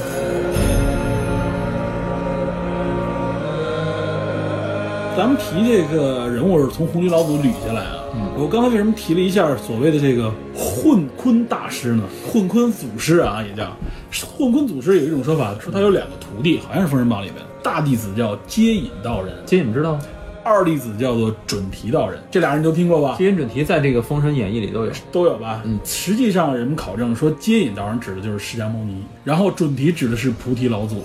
这个就是后世演绎。这后边的解释可以给它拼上，知道吧？对，是是这样，就是说我们聊这些啊，为什么兜了一大圈，说这么多真人名字，怎么怎么的在哪儿？实际上是说我们的中国的神仙的这种体系，嗯，是杂糅的结果。我们之所以这么聊，也是给大家一些定位，对，让大家把一些自己熟知的角色在这里边给你一个定位，对你好去了解整个剧情的线脉络对。对，所以所以就是说，你你可以认为某一种说法是对的，你也可以认为某一种说法不嗯对。对啊，这个跟知识体系没关系，因为它不是严正格的逻辑，对，它是一种民间传说的到今天的一个发展。呃咱们说回头说哪吒，哪吒这个形象本身也是在佛教和道教里都有。都有。对，我们我们提这个哪吒，嗯，就提到《封神演义》一说《封神演义》，就提到《西游记》嘛，因为就是因为实际上我认为至少有两个角色可以说是妇孺皆知的，就是一个是哪吒，一个是杨戬，对吧？这两个角色大家。嗯空孙悟空实际上在《封神榜》里并没有直接出来，没有，对吧？嗯，孙悟空我们是《西游记》嘛，嗯，但是把《西游记》和《封神榜》联系起来，是因为哪吒和杨戬这两个角色。对所以我们可以提两句杨戬。提杨戬的时候啊，就会提到一个跟孙悟空很有关联的一个猴儿，在《封神榜》里边，你记不记得？《谁？封神榜》里边，杨戬实际上跟有一个跟他一样有八九玄功，袁弘，对，袁眉山弘。七杰，眉山七杰之的袁弘，人说这个袁弘实际上就是谐音猿猴，是白猿，说他是一个对，是这样，就是说他也拿一个棒子，也会七十二变，跟杨戬在那个打斗的时候，他俩的法术是完全对应的。，对，袁弘是眉山七杰，也叫眉山七怪的头儿。嗯，然后呢，那六个都被杨戬给干了嘛。，对，它本体是一只白猿，白猿没有问题。但是，当然有些人解释啊，说他就是孙悟空，这个真不是。对，但是在中国上嗯古时期有一个神话，里面有一个妖猴，叫乌之奇。记着说神话体里边好像有四只猴特别厉有害很，多有很多，有一个就是石头猴，说的就是石猴孙悟空，有一个六耳猕猴，六耳猕猴对吧？六耳猕也出现过对，也出现过《西游记》里出现西游过。记还有一个白猿说的，长臂白猿说的就是这个袁弘。还有一个就是乌之旗，嗯大禹治水的时候遇见的一个妖猴，长脖子，叫声特别惨，嗯就被大禹给干掉了。啊，你还说这说到这，我我再给你拔一个，嗯大禹治水里边杀到一个九头蛇，你说呢？这往那哪儿走？九头蛇就往这个《哎，山海经》那方向去。 《山海经》《山海经》里边有一个九头嘛，而在九《头蛇哈利波特》里边还出来。哎，九头蛇，西方神话里也有九头蛇。对，那个就取自许德拉，对许德拉，嘿，Hydra，这个对这不是许德拉的发音吗？对但中国神话体系里边这九头蛇叫相柳，啊，所以你要这么说，我们很难保证现在的神话体系里边的这些知识真的是上古时期传下来 的，对，很多是后人加工的。对，嗯还是后人加工。但我是觉得啊，在后边我们为什么提这些呢？嗯因为它后边我们说这片子有一个所谓的封神宇宙啊，嗯它会把这些有故事、有联系、大家熟知的角色提出来，嗯嗯对吧？我们所以就回到刚才的话题啊，我们要往回提，提到杨戬这个角色，杨戬对吧？就是二郎神，大家最熟悉的。嗯二郎神是谁的徒弟？二郎神是金霞洞玉鼎真人，对玉鼎真人如果我没记错的是玉鼎真人的徒弟。 我们为什么说两句杨戬，对吧？这个很重要。嗯，这个猴子不一定，这孙猴不一定能出现在封神宇宙里边，但是杨戬是必然会出现在其中的。未来应该会应该会，有他一个很重要的一个角色。那才是帅哥啊！那那个三眼帅哥是 吧？对，哪吒其实也是三只眼，哪吒还有六六条胳膊呢，是 吧？八条胳膊。哎，对你刚才说过啊，哪吒实际上还有八臂哪吒这么一说。哎，你八臂哪吒这有俩说法啊。嗯第一，《水浒传》里边，哎《水，浒传》里里边边就有八臂哪吒这个。八臂哪吒项冲，对啊、这个这个风水魔王范瑞手底下的一个人，八臂哪吒。对，民间说哪吒是什么？三头九眼八臂，就是每个头都是三眼系统。对，然后他有八个胳膊，嗯，然后北京城传说中北海那个地方有一个海眼，然后当时刘伯温把一个索索隆索隆嗯造北京城，又称八臂哪吒城，没有听说六臂哪吒 的。对，那为什么我们现在说哪吒是三头六臂，不说三头八臂？为什么？其实这是两个体系的东西。嗯三头六臂是在道教体系下哪吒的形象，三头八臂其实在佛佛教体系佛教体系下，三头六臂这六臂六个手全都拿的是法器，这个佛教法器和道教法器还不一样，咱们到时候再说。嗯佛教里边这六个手拿完法器以后，另外有一双手合十，哎，拜佛的合十。对，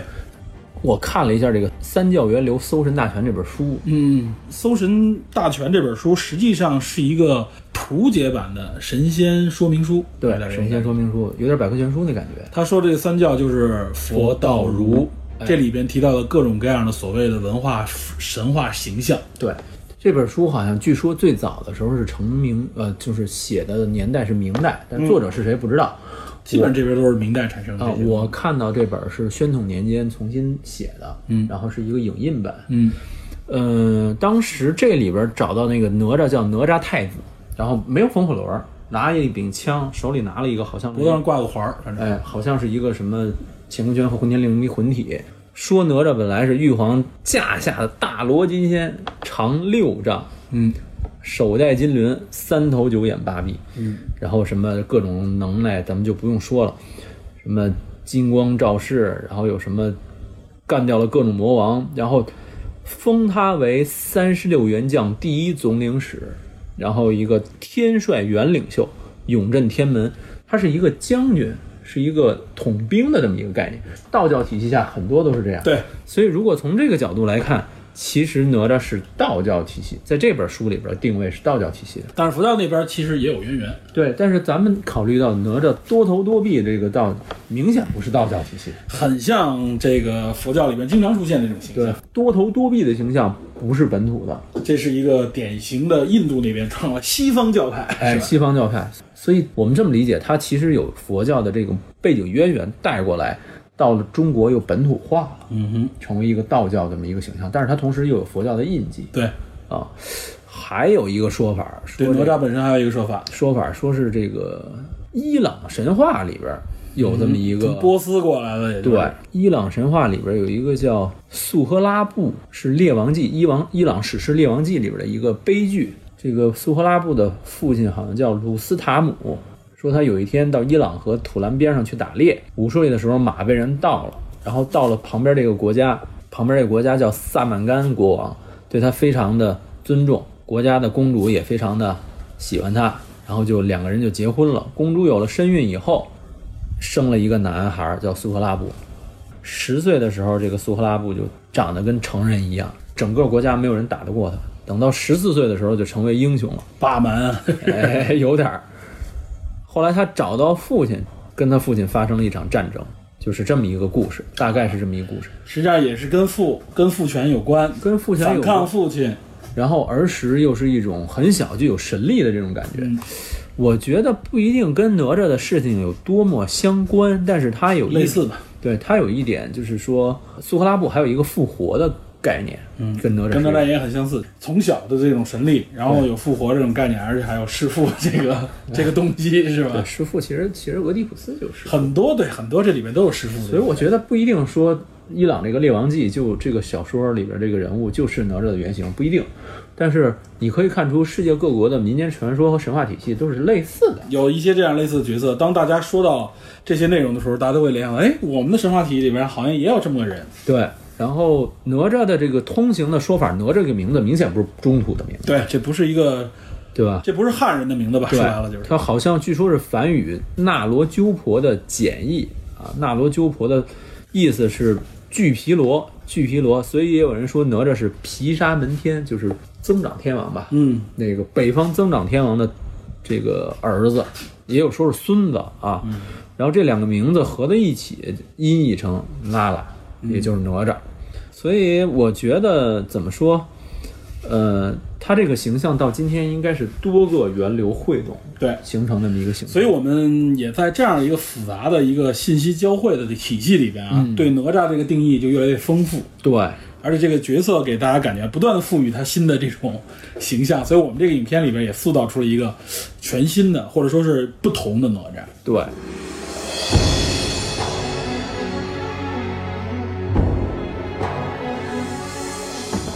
刚才说了都有点有点庞杂，就是林林总总说了很多细碎的东西。说到说回来，就是说哪吒这个形象是不断的经过我们的历史的演绎、后人的加工，对，不断的重新更新的这么一个形象，但是一直继承下来的有一种所谓的反抗精神，对，反抗，我觉得哪吒有几有几点啊，嗯，反抗这个其实跟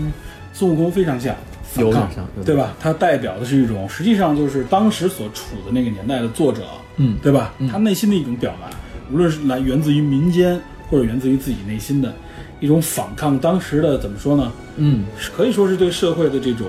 一些甚甚至他觉得一种压制的一种反抗，嗯对吧？文化上的或者生活上的都有，对，对吧？这个反抗首先是哪吒一个特点，另外哪吒还有一个特点，其实跟孙悟空也很像，就是他很暴力，对 吧？孙悟空是怎么来解释暴力的呢？孙悟空解释暴力是因为他是个猴子，他不是人，所以他这个猴子他有一种顽劣性在他的内核里边，嗯是因为这个顽这个顽劣性，所以他非常的暴躁，嗯，有些时候他就是不不跟你讲道理，知道吧？对，孙悟空，你想大闹天宫，实际上就是也是一个闹的这么一个，不知天高地厚，对吧？这是这么这么一个元素。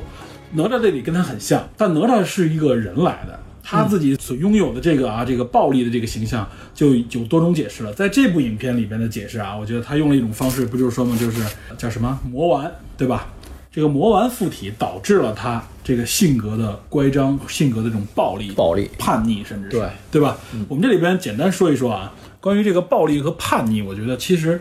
也有的说，哎，我们可以聊聊这个暴力和叛逆啊。说说首先，你看他的年龄啊，嗯，哪吒应该算是在影片里介绍他三岁，三岁，两三岁左右吧。嗯，实际上，我们人啊，对于这个叛逆性格，人在两三岁左右的时候是有一个叛逆期的。哦，不仅仅是青春期是叛逆，人有两个叛逆期，一个是这个两三岁左右，三四岁的时候有一个叛逆期，还是婴幼儿的时候；另外一个就是我们到了这个啊十几岁、十来岁青春期的那个叛逆期，两个叛逆期。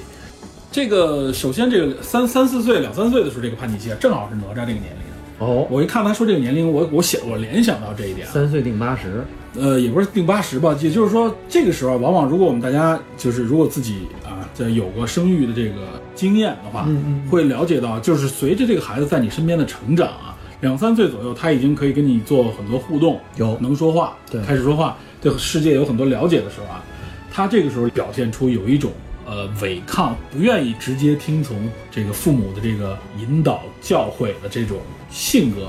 开始展现出来。就是他有自我意识，这个时候自我意识，这个时候他实际上主要是什么呢？就是他之前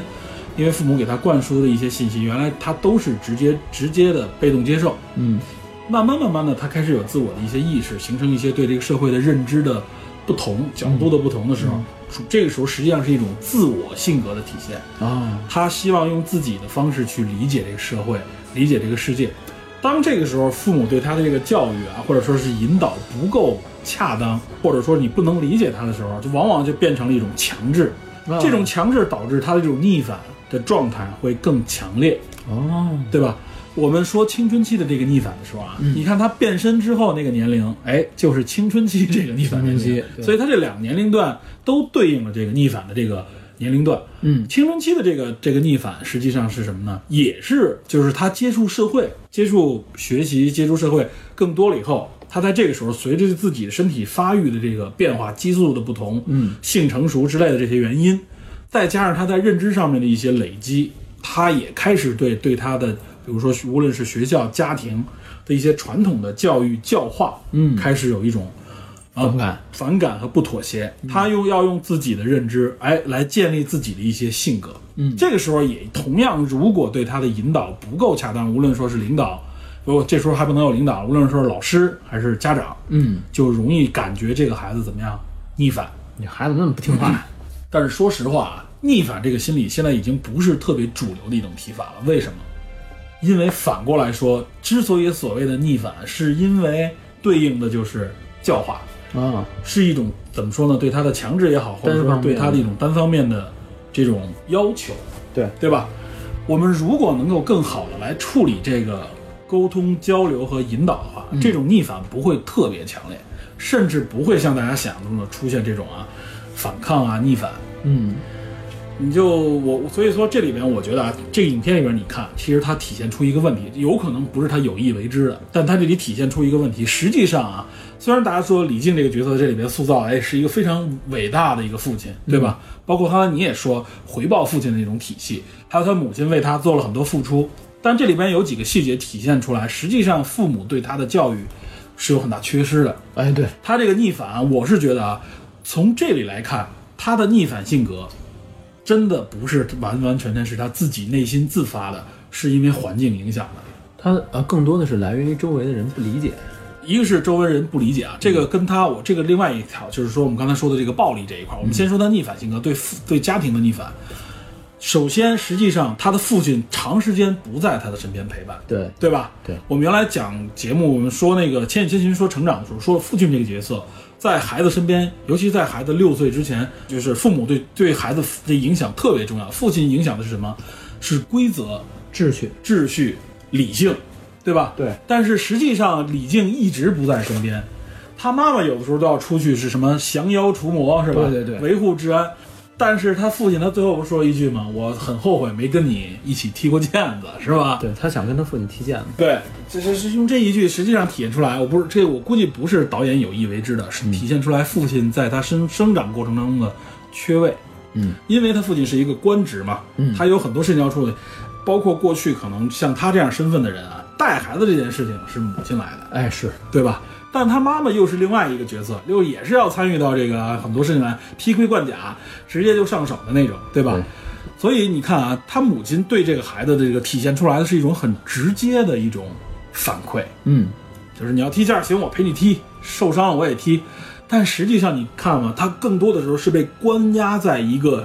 那两个青铜器、两个 两个三星堆青铜器 组界，的组成的结界里边，他一个人困在里边。对他实际上在这个时候身边是没有父母的引导和和陪伴的，这个是一个体现出他逆反的一个重要原因。我觉对，得他是因为社会，就是说人社会不接洽，对他的不接纳，对，和对他的误解，嗯，造成的他。其实你看他后来的那些出来以后，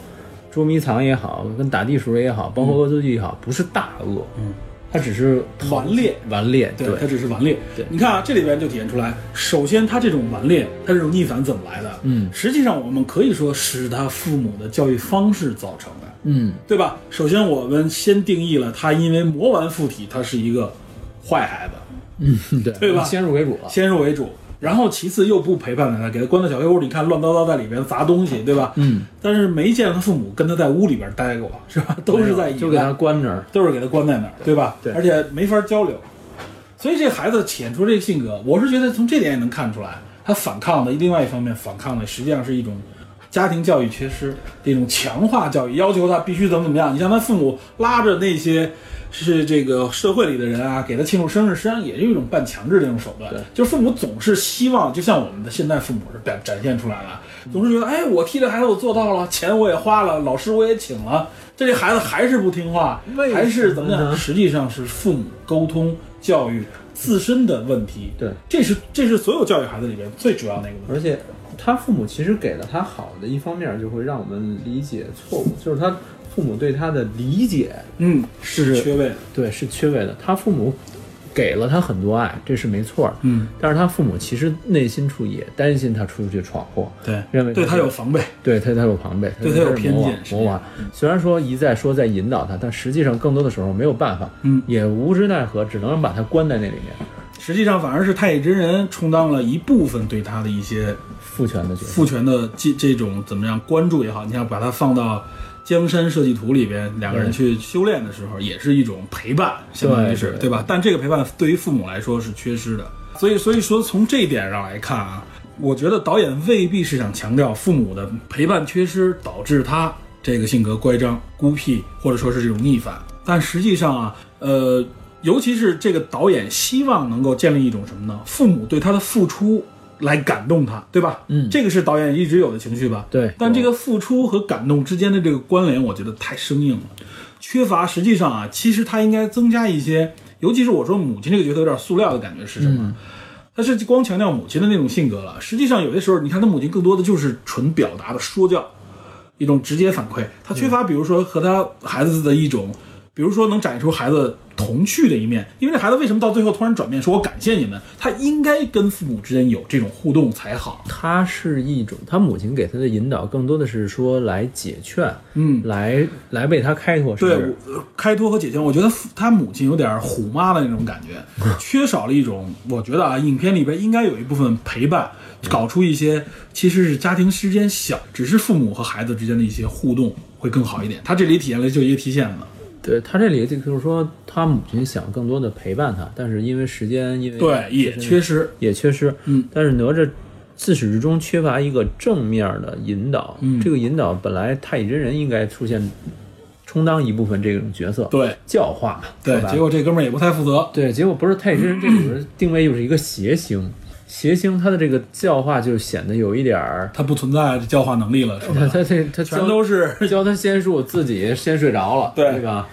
所以可能会让我们觉得，在这个层面上少了一些，但是实际上这种意义上也能意识到，哪吒其实是缺乏这种意义上他的一直正在面渴的，求这方面的对正面的，他渴望被人接纳。对他可怕被人承认，嗯所以人家跟他说说要来给他庆生的时候，他最开始哎呀这说误解了他什么，发现他父亲说是海夜叉做的这件事情的时候，他说切切他们才知道门儿一关以后，立马他就开始兴奋，对，实际上他感受到的是别别人理解的出这种，对他非常需要这个啊。对，非 常说到这一点，就是说他的你刚才所说的，他有一种暴力的感觉，嗯，一种宣泄，对吧？愤怒，他经常用一种暴力的手段对待周边。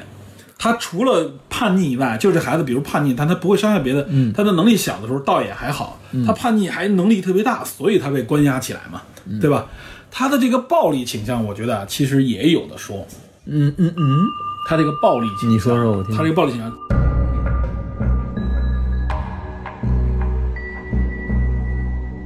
影片的解释说的是什么呢？魔丸，嗯，因为呢魔丸的存在，戾气太重，他戾气重，他是一个啊，就是一个非常容易狂躁的这么一个人。而且下手没轻没重。对，没错，下手没轻没重啊。从生物学角度啊，哎哎哎，侦探嘛，怎么着也真不容易啊也得扯两天，终于终于到了。我的天哪！从生物学角度就等这段儿呢。愤怒的情绪啊，就是这种暴力愤怒的情绪产生的，一般实际上是身体机能有一些调动，有一些变化的，比如说咱们之前提过的血血清素降低，血清素原来我们说嘛很重要，让人快乐，对刚吧？刚让说人了积啊我去极。医院血清素都没查到，我没有血清素是吧？嗯，外科医生不知道这是不是。完了，血清素降低，然后多巴胺升高，嗯，还有一个非常重要的去甲肾上腺素提高。去甲肾腺素素就是说白了，就是是我们平常理解的肾上腺素一提高，瞳孔一放大，这人就情绪比较的激动，对吧？感受不到痛苦。对，这是从生物学角度上来理解啊，这个是愤怒产生的一个机制的一个过程。嗯，但当然，我们不能说啊，是因为这些机制造成他愤怒的。他如何产生这个机制，还有一些深层影响。从认知心理学的角度来说啊，愤怒它的产生过程，实际上其实很简单。我们一般我们为什么会愤怒啊？嗯，是我们受到了侵犯、危害或者不公平的对待，嗯对，对吧？我们才会就是也就是这种外部刺激导致我们会从这种刺激变成一种对外部威胁的认知。我们要加强这种警这种警觉的时候，这个时候，哎，就像我们刚才说的，生物学角度上，肾上腺素多巴胺产生，然后这个时候，它开始产生一种情绪，来调动自己的机体，产生暴力，那是什么呢？这就是愤怒。嗯，就是暴力产生这么这么一个过程，是从认知心理学的角度上来讲，是这样的一个过程。影片里面侵犯少，但是它始终处在一个被不不公平待遇的这种对待状态。误解。无论是父母，也是更更多的是他就是这个村子里边，或者说这个陈塘关的这些百姓们，嗯，对他就是排斥。那些小孩们，对吧？连那些天真的小孩们对他都有敌意，除了其中只有一个小女孩被他救的那个小女孩，对他没有长戒大心，没对长大，因为对他没有戒心，嗯，对吧？这个就是一个暴力的这个产生的这么一个原理啊。嗯，但是实际上对暴力产生，人们不满足于这种认知。自古以来，人们就想研究，哎，是不是有一些有暴力人、有暴力倾向啊？这是不是经常说有些罪犯也好怎么样，有些人有暴力倾向。我们认识的人当中，也有些人可能脾气火爆，对吧？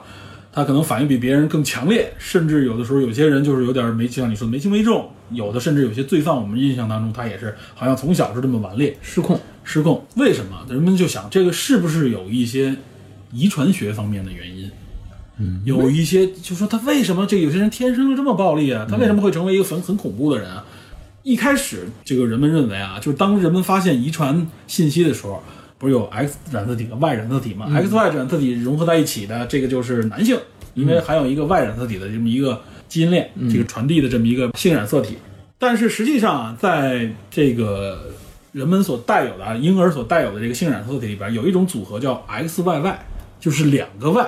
我就说白了啊，这个叫做什么呢？叫做超雄综合症，原来曾经叫做超雄综合症。雌性激素不是雄性激素分泌太过了。呃，它倒不是雄性激素，是因为 Y 染色体它有两条。嗯，然后呢，这种新生儿的比例其实并不低，它在五百分之一到一千分之一之左右，也就是千分之一到二左右的比例里边是有这种超雄综合症。曾经人们认为啊，认为医学界认为这个是可能会这些人超雄综合症的人他有暴力倾向的原因，嗯，有犯罪的这个更高的犯罪率。但通过很长一段时间的这个调查，后来发现啊，嗯，实际之间没有相关性。超雄综合症，也就是说有两条外外染色体的啊，它并没有增加这些人的暴力倾向。最后调查实际上没有，而这些人实际上他展现出来就是说可能身材更高大、更魁梧，然后往往容易给人感觉这样的人超雄综合症、雄性激素像你说的可能更旺盛一点，嗯，给人感觉这些人好像更恐怖、更容易暴力意识。但最后发现啊，并没有这样的可能。然后这个时候，大家就更往更深层次的研究，是不是还有别的原因？尤其是当基因的发现，大家觉得是不是有基因的因素在其中？呃，上个世纪九十年代，呃，荷兰有一有一群女性曾经做过这样一个倡导过这样一个调查，就是因为她们经常受到家庭暴力的影响，嗯，这些女性组合组这个组成一个群体，她们觉得她们怀疑这些男人对她们实施暴力，这些男人可能在基因上面有和别人有什么不同，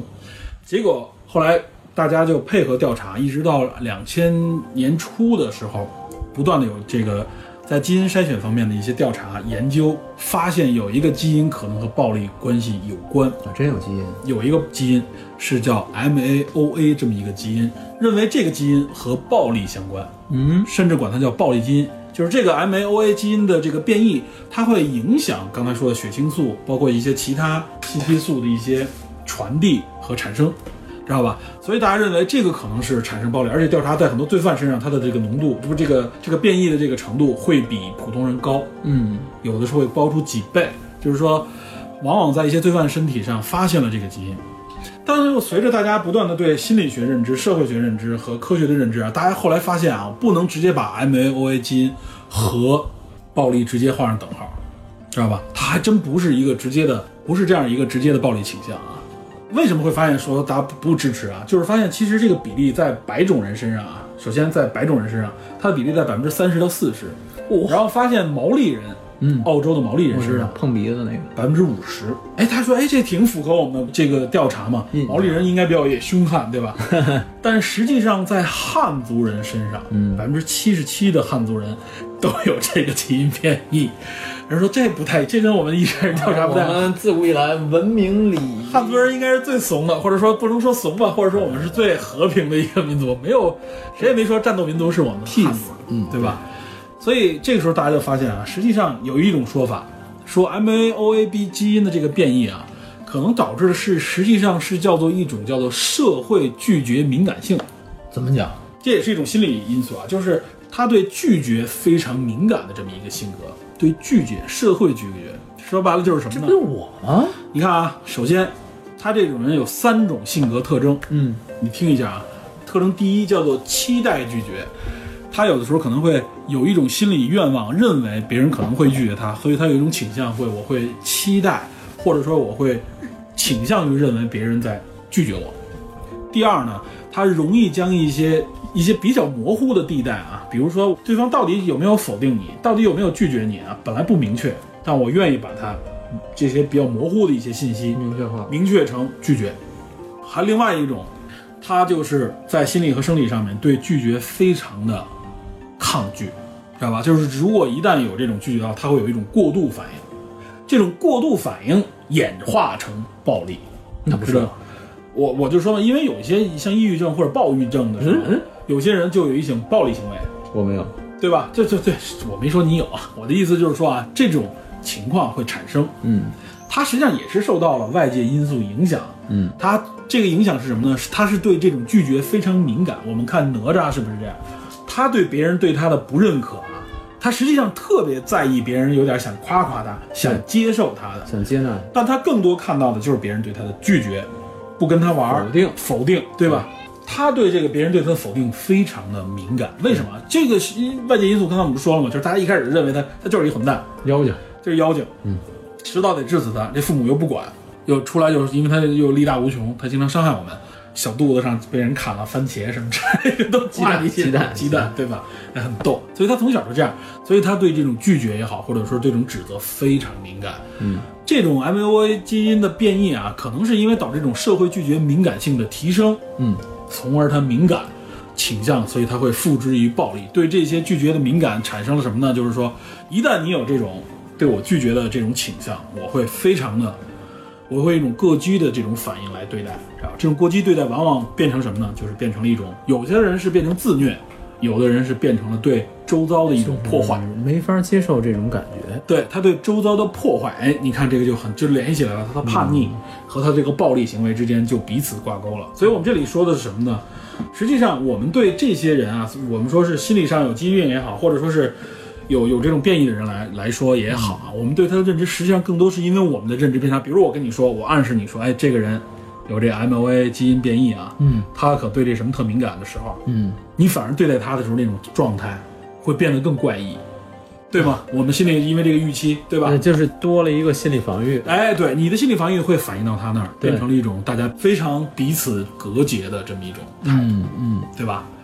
另外说这个，说为什么就解释说，那汉族人不是百分之七十七都有这个吗？那凭什么我们没有产生暴力啊？说这种基因还产生另外一种诉求，它倾向啊，它倾向于集体主义。哎哎哎哎，因为他经常觉得社会集体对他的不认可和拒绝，嗯所以他更倾向于我们连成一个大的联盟，彼此认可。我背靠一个彼此认可的集体性群体，对我有一种集体性的这种诉求，倾向于集体主义。我从集体当中能获得存在感，你看看是不是很像我们国人的一些性格？我们我们其实彼此之间有很大的这种怀疑隔阂，而且尤其尤其对很多你看我们对社会的一些所谓闲言碎语非常敏感，但我们又特别愿意把自己背靠一个集体之中，融入到这个集体角色当中，不把自己突出出来你。指责我就是指责这个集体，哎，对对对，实际上，哎你看不起我就是看不起中国人。哎呦，哎，联系上了，哎呦，我在，所以，所以，哎，冷静，冷静，冷静。所以我们看，我们现在就是就处在一个这样的一个状态上。从生物学角度上，我们也能说得通，对吧？实际上，你看有些人，我们为什么说有些人的性格，我们认为他更豁达，这种人往往更独立，就是他无所谓你认不认可我，我无所谓你，我不需要你承认我，或者说你拒绝我，我也不在意。别人说你，我不是特别在意。这事儿我觉得啊，就是说我们如果从基因的角度讲，有没有这种现象？能有能对对，有这种现象。但他不是绝对啊，对绝对不，是他从基因角度讲也能说得通，但是考虑到具体事例还是具体的案例具体分析。对，具体案例具体分析。但是我们是说，实际上这里很简单，我们就从心理的角度来理解。嗯，就是一，我们对所谓的拒绝，或者说是对所谓的有可能潜在的歧视，我们应该采取一种什么样的态度？原来我们就说过，对吧？哎，待会儿咱们聊一聊这个关于成见的问题。对，嗯就是说这个时候就就是指明了我们的态度，实际上我们自己的认知和态度，嗯，决定了我们该如何处事，对吧？对哪吒体现出来的就是这么回事儿嘛。他即使有魔丸的这个作祟，是吧？在背后这个这个魔丸的影响，嗯，社会的不认可，他叛逆，他暴力，他最终还是控制住了自己。而且他是正面的去完成了自己的这么一个使对抗命运对使命嘛，对对吧？他最后走到了一个怎么我们说大团圆结局，所谓的啊，嗯实际上是因为靠他自己，所谓的是什么“我命由我不由天”。虽然我觉得这句话说的有点有点太有点太直有点了网文儿啊对，太网文太直了。但是我是觉得它体现出来就是什么呢？就是我的性格也好，你给我定义了，嗯，我的遗传基因也好，你也给我定义了，但我仍然实际上是可以控制我自己的。对，所对以吧？基因并不是只要决你定所有。对，只要你接触了一些信息教育，你理正确的去理解的时候，嗯你是可以通过这些理解，比如他对父亲、对母亲的爱的理解，嗯对吧？对弱者的理解，包括通过朋友敖丙之间跟他的互动，嗯你看他敖丙第一个，他说你是第一个陪我玩的人，唯一的朋友。，对，你是我唯一的朋友，就说明什么？也说明了一方面，父母就没陪他玩过。 敖丙他爹妈也陪不了啊。敖丙他爹妈没陪他玩儿，不，我说的是哪吒哪吒，哪吒说敖丙，敖丙咱就不说了。哪吒敖丙那生存环境，我觉得那不是正常人的 生活，对吧？但是孩子居然没事儿， 他是爬行动物嘛，对吧？ 对吧？这跟人不一样嘛，是吧？这么说啊？不，我是这个是吧？这我只能我只能这么集大成者，不要这么说。我只能这么说啊。我的意思就是说，你看啊，哪吒实际上体现出来的就是，你有背景，你因为群体，你因为基因，你因为家庭背景，我们都不能，我甚至因为你以前做过的事情，我们都不能给这个人下一个定义，他是好人、坏人，对他是一个会影响这个社会的人，这个很难啊。对啊，这个真的很难。但是我的意思就是说，实际上只要自己想去改变的，你就应该可以去改哎变，，这拔高的可以啊。对吧？这个很重要嘛。哪吒作为一个鲜明的文化符号，其实有两点最吸引人，一是他这个刚才说的反抗，嗯对抗反抗命运父权对反抗命皇运权，对；第二就是说他敢有担当，对，有担当，不管说七九年那版那个哪吒闹海自里，杀，对自杀还父母，嗯。还是说这一版本里他对抗命运，然后去勇敢的去跟敖丙决战，最开嗯始，包括最后决绝的面对自己的这个命运的时候。雷劈，哎 批的时候，还有一种敢担当，绝不连累别人。嗯，这是一个非常非常难得的一个正的形象 他这个性格来的呢，怎么说呢？影片没有给解释。啊、应该就是说他的倔强吧。我是觉得他这个性格，如果能说去解释的话，这可能源自于他父母。啊他父母这个是他父母的遗传，就是我比较倔强，嗯，我这个性格不软弱，不软糯，知道嗯吧？对吧？是因为他父母的原因。所以说，哎，这种暴力、愤怒，对吧？这种敏感，嗯，社会拒绝敏感性，你还想到什么？没有，我想说的事儿是什么？就是说这片子导演饺子在接受访谈的时候，人问他说：“你为什么要拍这么片儿？”他说：“我就想让大家有一种就是打破成见，然后改变思维的这么一个一个思维模式、思维固化的这么一对种，其实想看法很多电影，嗯，不仅是动画电影，很多电影里边都有这种啊，一个弱势的，或者说是一个怎么说呢，被大家充满偏见的一个角色，嗯，然后呢，最后可能反而救了这个群体的这种对内容，对吧？这是个经典桥段。对我其实从这个片儿这个角度，我感触这个点不深，但是他说这句话我挺认同的，嗯，因为这个很长一段时间在中文互联网体系下，人与人之间的理性讨论很少。变得非常非常难，而且越来越难，哎，对，没错，这是一个，尤其是最近这段时间越来越严重的一个。越来越严重。我现在能想起来，我跟别人有效而又有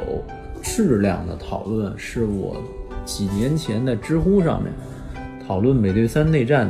剧情和那漫画的区别的时候，嗯，那个人我们俩全程没有任何的激烈的争吵，全都是这种理性的讨论，表述观点，哎，然后各说各的这种理由，嗯，是这种相对，但同时又没有这种激烈情绪的，嗯。但我发现，在很多时候，包括我前一阵子跟跟那谁聊的时候也是，就是说两三句的时候，你会发现对方产生给你投射出来非常大的这种敌对的这种心理，和认为你在给他如何如何的这么一种嗯关系。之前梁欢就做恶毒梁欢秀那梁欢，他曾经在他的微博上面很长一段时间，以一种戏谑的、搞笑的，甚至是温和的、正面的方式，不带任何褒贬的方式去针对所有的对他的质疑、对他的什么什么东西来做一个良好的互动和回馈嗯，啊、良好可能不不一定，但是说起码是善意的。理性的，理性的。但是后来我发现，就是恶毒连环秀都被禁掉了，嗯，就是很多事情我们好好说话，理性讨论变得越来越难。就像这个族这群人，这个城市里面的这群人对待哪吒的态度啊，对不问没有任何事实依据，或者说不给他改变，或者说给他解释的空间。对，就大家喊口号非常容易，然后我的口号就是我的观点，完全不管这个东西有没有依据。呃，昨天有一人发了一微博说说现在这个像这些互联网大 V，很多的大 V 都是变得越来越暴躁、戾气，嗯，啊，说了几个人物。你想想，当年老罗是一个挺挺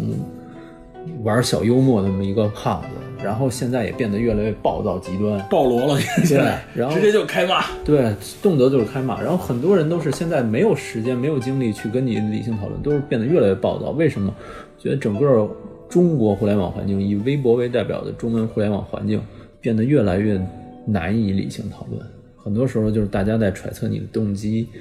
大家在认为你在代表某种观点，你在站给队是吧哎，对，你是你是站在哪个方向，你给谁在洗，嗯，对吧？就在站队嘛。哎，对，然后你要么就是你给哪个哪个人设洗，要么你你代表谁谁谁利益，唯独这个人代表的不能是他自己的观点，嗯，他只要说出某一句话，要么就是你是五毛，要么你找你找你美美美爹去，对吧？要么你是狗，要么你是驴，要么你是动物，唯独他就不是人，嗯，这种时候我怎么能跟一个人？我说白了，我在互联网这个条件下、这个环境下，我怎么样能获取我想要的知识很难了，嗯，很难很难了。我前一阵子上汽那件事情，到现在还有人天天在这儿，前两天我我我的们朋友圈里，前两天在侦探社群里边啊，嗯为这个也讨论，当时就就是后来那个谁，孔老师在里边跟啊人说了好多，嗯因为他在美国有生活经历嘛，他谈了，对吧？包括像上期那个角色，他本人嗯在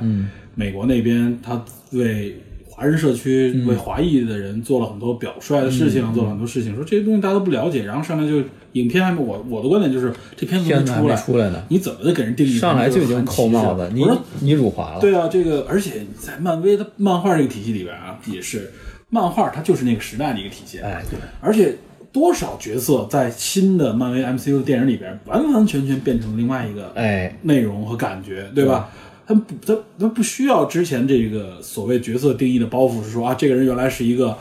打击这个，比如说他可能就是白人至上，或者说打黑人的，那他在这在这里边仍然我要推崇强化他这个概念吗？而且他又是一个反派角色，难道我还要怎么怎么样吗？对，就是我反派说话我都不能骂人了吗？嗯就是充满很多逻辑谬误。我我们很多时候就用一些老理儿来代替我们的逻辑，什么非我族类，其心必异啊对啊对吧？然后你展现出来是一种理解不能的一种，对你，你怎么怎么着，你就是在给谁谁谁洗，你就是在在代表某种某种利益。其实我觉得这这里边也体现出来一种，就是当我们接受和我内心观点不同的时候，甚至是截然相反的观截然点。相反的观点的时候，我们愿意，我我在群里边也说过，就是人都有一种冲动，或者说一种愿望是什么呢？嗯，就是我将任何事物简单的归因，对我把它归到一个非常简单的地步。就像我们小时候总问这电影里边谁是坏人，谁是好人。对当我知道坏人好人，我很好分辨这个影片里面的逻辑关系，不然我看不懂，因为很多角色更复杂嘛。嗯，但是现在这个社会就像这个更现代、更复杂的电影，嗯，英雄电影很简单，是有善恶之分的。但现在其实他把很多恶人是为什么坏，对吧？英雄有哪些这个自己的自身的问题都给你表达出来。嗯，那么社会就更是如此，大家的观点很有可能是完全不同的，对对吧？这个这个有一个心理学的理念叫运轮效应，运轮，运轮效应、就是光晕的运，嗯运轮效应就是说一个人，你对他形成一种好或者坏的这种认知以后，很难改了。哎，对，以他的这个好坏为基准推推断他其他所有方面，形成一种以偏概全的认知就。是他所有的行为都是为了完成这件坏事儿，哎，或者说这个人好就彻底好，或者人这个人坏就彻底坏。虽然我们嘴上说说一个人人无完人，这个人再好也有坏方面，再坏也有好方面什么什么，但是很多时候我们寻找某种理论或者是什么的时候，出发点就像我们之前节目说的，是为了完成我们的某种认知去寻找理论，嗯而不是通过理论推断出真正合理的结果。而且，尤其是你会发现，当一个人被画上坏人的标签，或者认为这人做了恶的时候，嗯，这个很难再摘除了。哎，这个这做了多，你再做多少好事儿，你弥补不了，知对道吧？对你 你像哪吒就是啊，因为有这个魔丸的存在，对让他做做的所有事情这都是个坏事这个，我闺女看那个版的时候，还有咱们那个二部有人跟我说的时候，就是有一个小小的细节，就是哪吒其实心还是很善的。嗯他在追那个海夜叉，嗯卷卷着那个小孩儿的时候，嗯他曾经想用控火术，嗯然后他看见那个小女孩在那个水中，因为海夜叉水遁嘛，嗯水他把火灭掉了。嗯，对，这个很小的细节证明他的内心他是其实没有那种啊，我为了完成怎么怎么样，我就胡来，没有失控的，哎不择手段，没有。他之前是没意识到，但是他意识到的时候，他是有收敛的。对，这个这个就是我们一之前一直想聊的，就是说成见嗯、刻板印象、刻板成见，这个到底是怎么回事儿？这个好像说最早的时候，比较形成系统的是二二年有一个学者叫沃尔特·里普曼，嗯在这本书里边叫《公众舆论》这本书里提出了一个刻板成见的理论。他认为这个刻板成见是人们对特定事物所持有的固定化、简单化的观念和印象。嗯伴随着价值的和好恶的感情。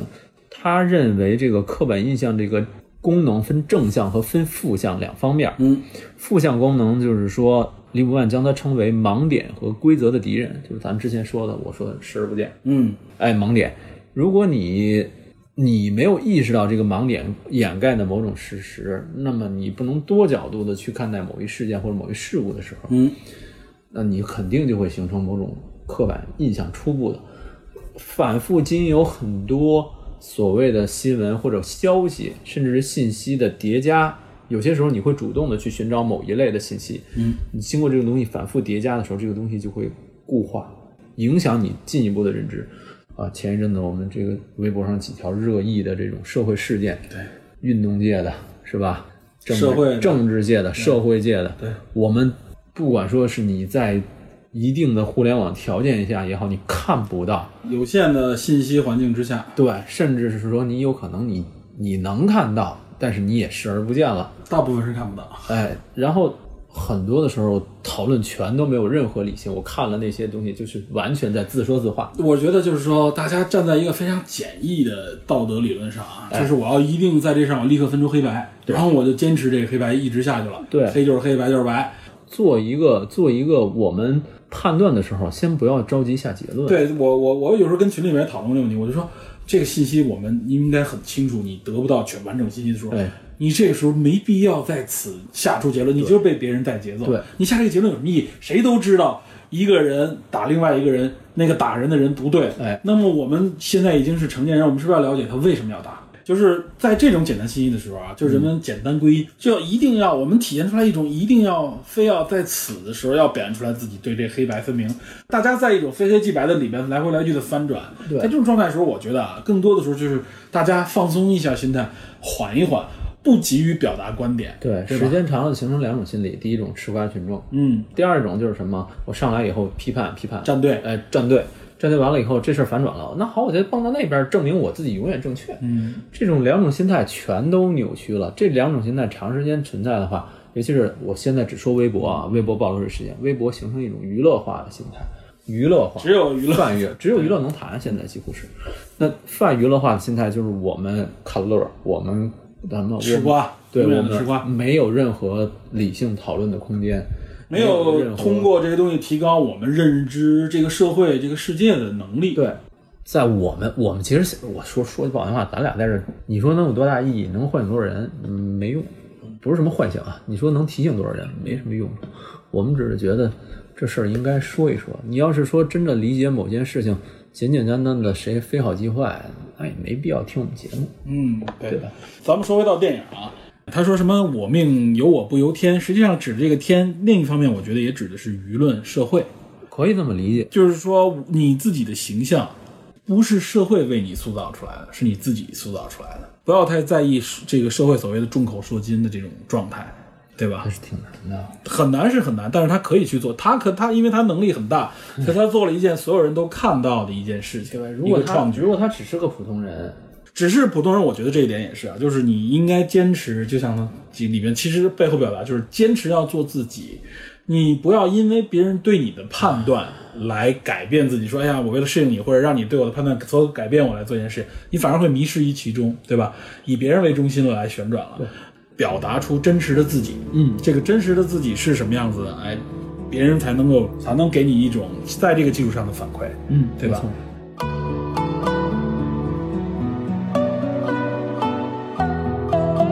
目前看《哪吒之这个魔童降世》这部影片，应该可能会有触摸到二十亿左右的票房，对吧？有可能，有可能能奔这方向。十五亿到二十亿啊。对我们也是希望它真的能大卖啊。虽然我们说了它很多的问题，但是我觉得我们说的这个问题也都是在建立在我们认可这部影片的基础上，我觉得还有待提高的地方，对对吧？对。呃，当然导演什么之类的不会听到我们的节目了，只是说我们希望观众能够提高一些欣赏的角度和品味，说不上才提高能吧刺激，呃对，就就是说我们增加一些欣赏的角度和品味的时候，嗯对对对才能刺激影片变得更丰富和有趣，对对吧？我们也这是我们的一个从始至终的一个诉求，对，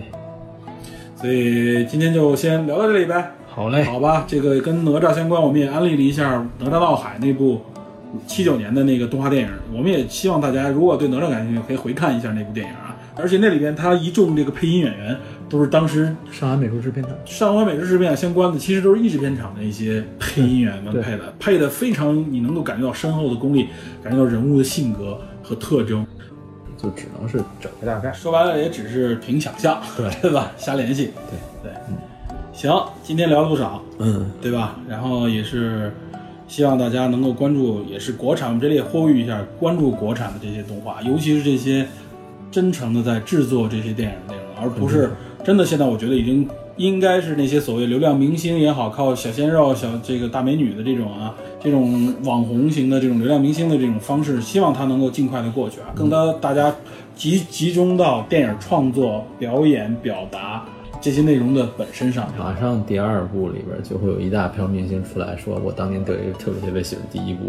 这部电影，所以我要参与到这一里定安排里，我有配个音啊，我当个角，哎色，估计有可能，对绝对会有估计有的。可能，对，影影响影响力这么大，再再加上明星加持，肯定也会增加它的嗯这个票房预期。但是我希望就是说能够继续秉持一里边这种啊，就是能看到这种坚韧的，而且突破的这种就拍摄希方望式。对，希望他在不缺钱的情况下，能够更多的去呃完成好的这种故事的打磨，因为对特效没错，因为是这样啊，就确实有一种情况叫逆境里的创作啊，对逆境里创作出来的东西确实更有味道。那么到顺境当中能不能够继续保持，这就是一从一个呃异军突起的一个一个人物变成一个真正顶级的一个，比如说他导演或怎么样，我们也希望饺子可以能够成长到这个这个层面上来啊，就是我不仅仅是因为我可以有这种异军突起的自我作品出来，嗯，有更大的容量、有更大的内容的合作的时候，我仍然可以把持，对吧？我们预祝饺子能够在这方面啊有所作为，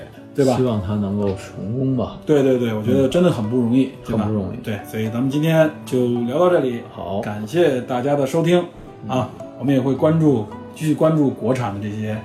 优秀的内容，嗯，对吧？没错好吧，那我们就下期节目再见，拜拜。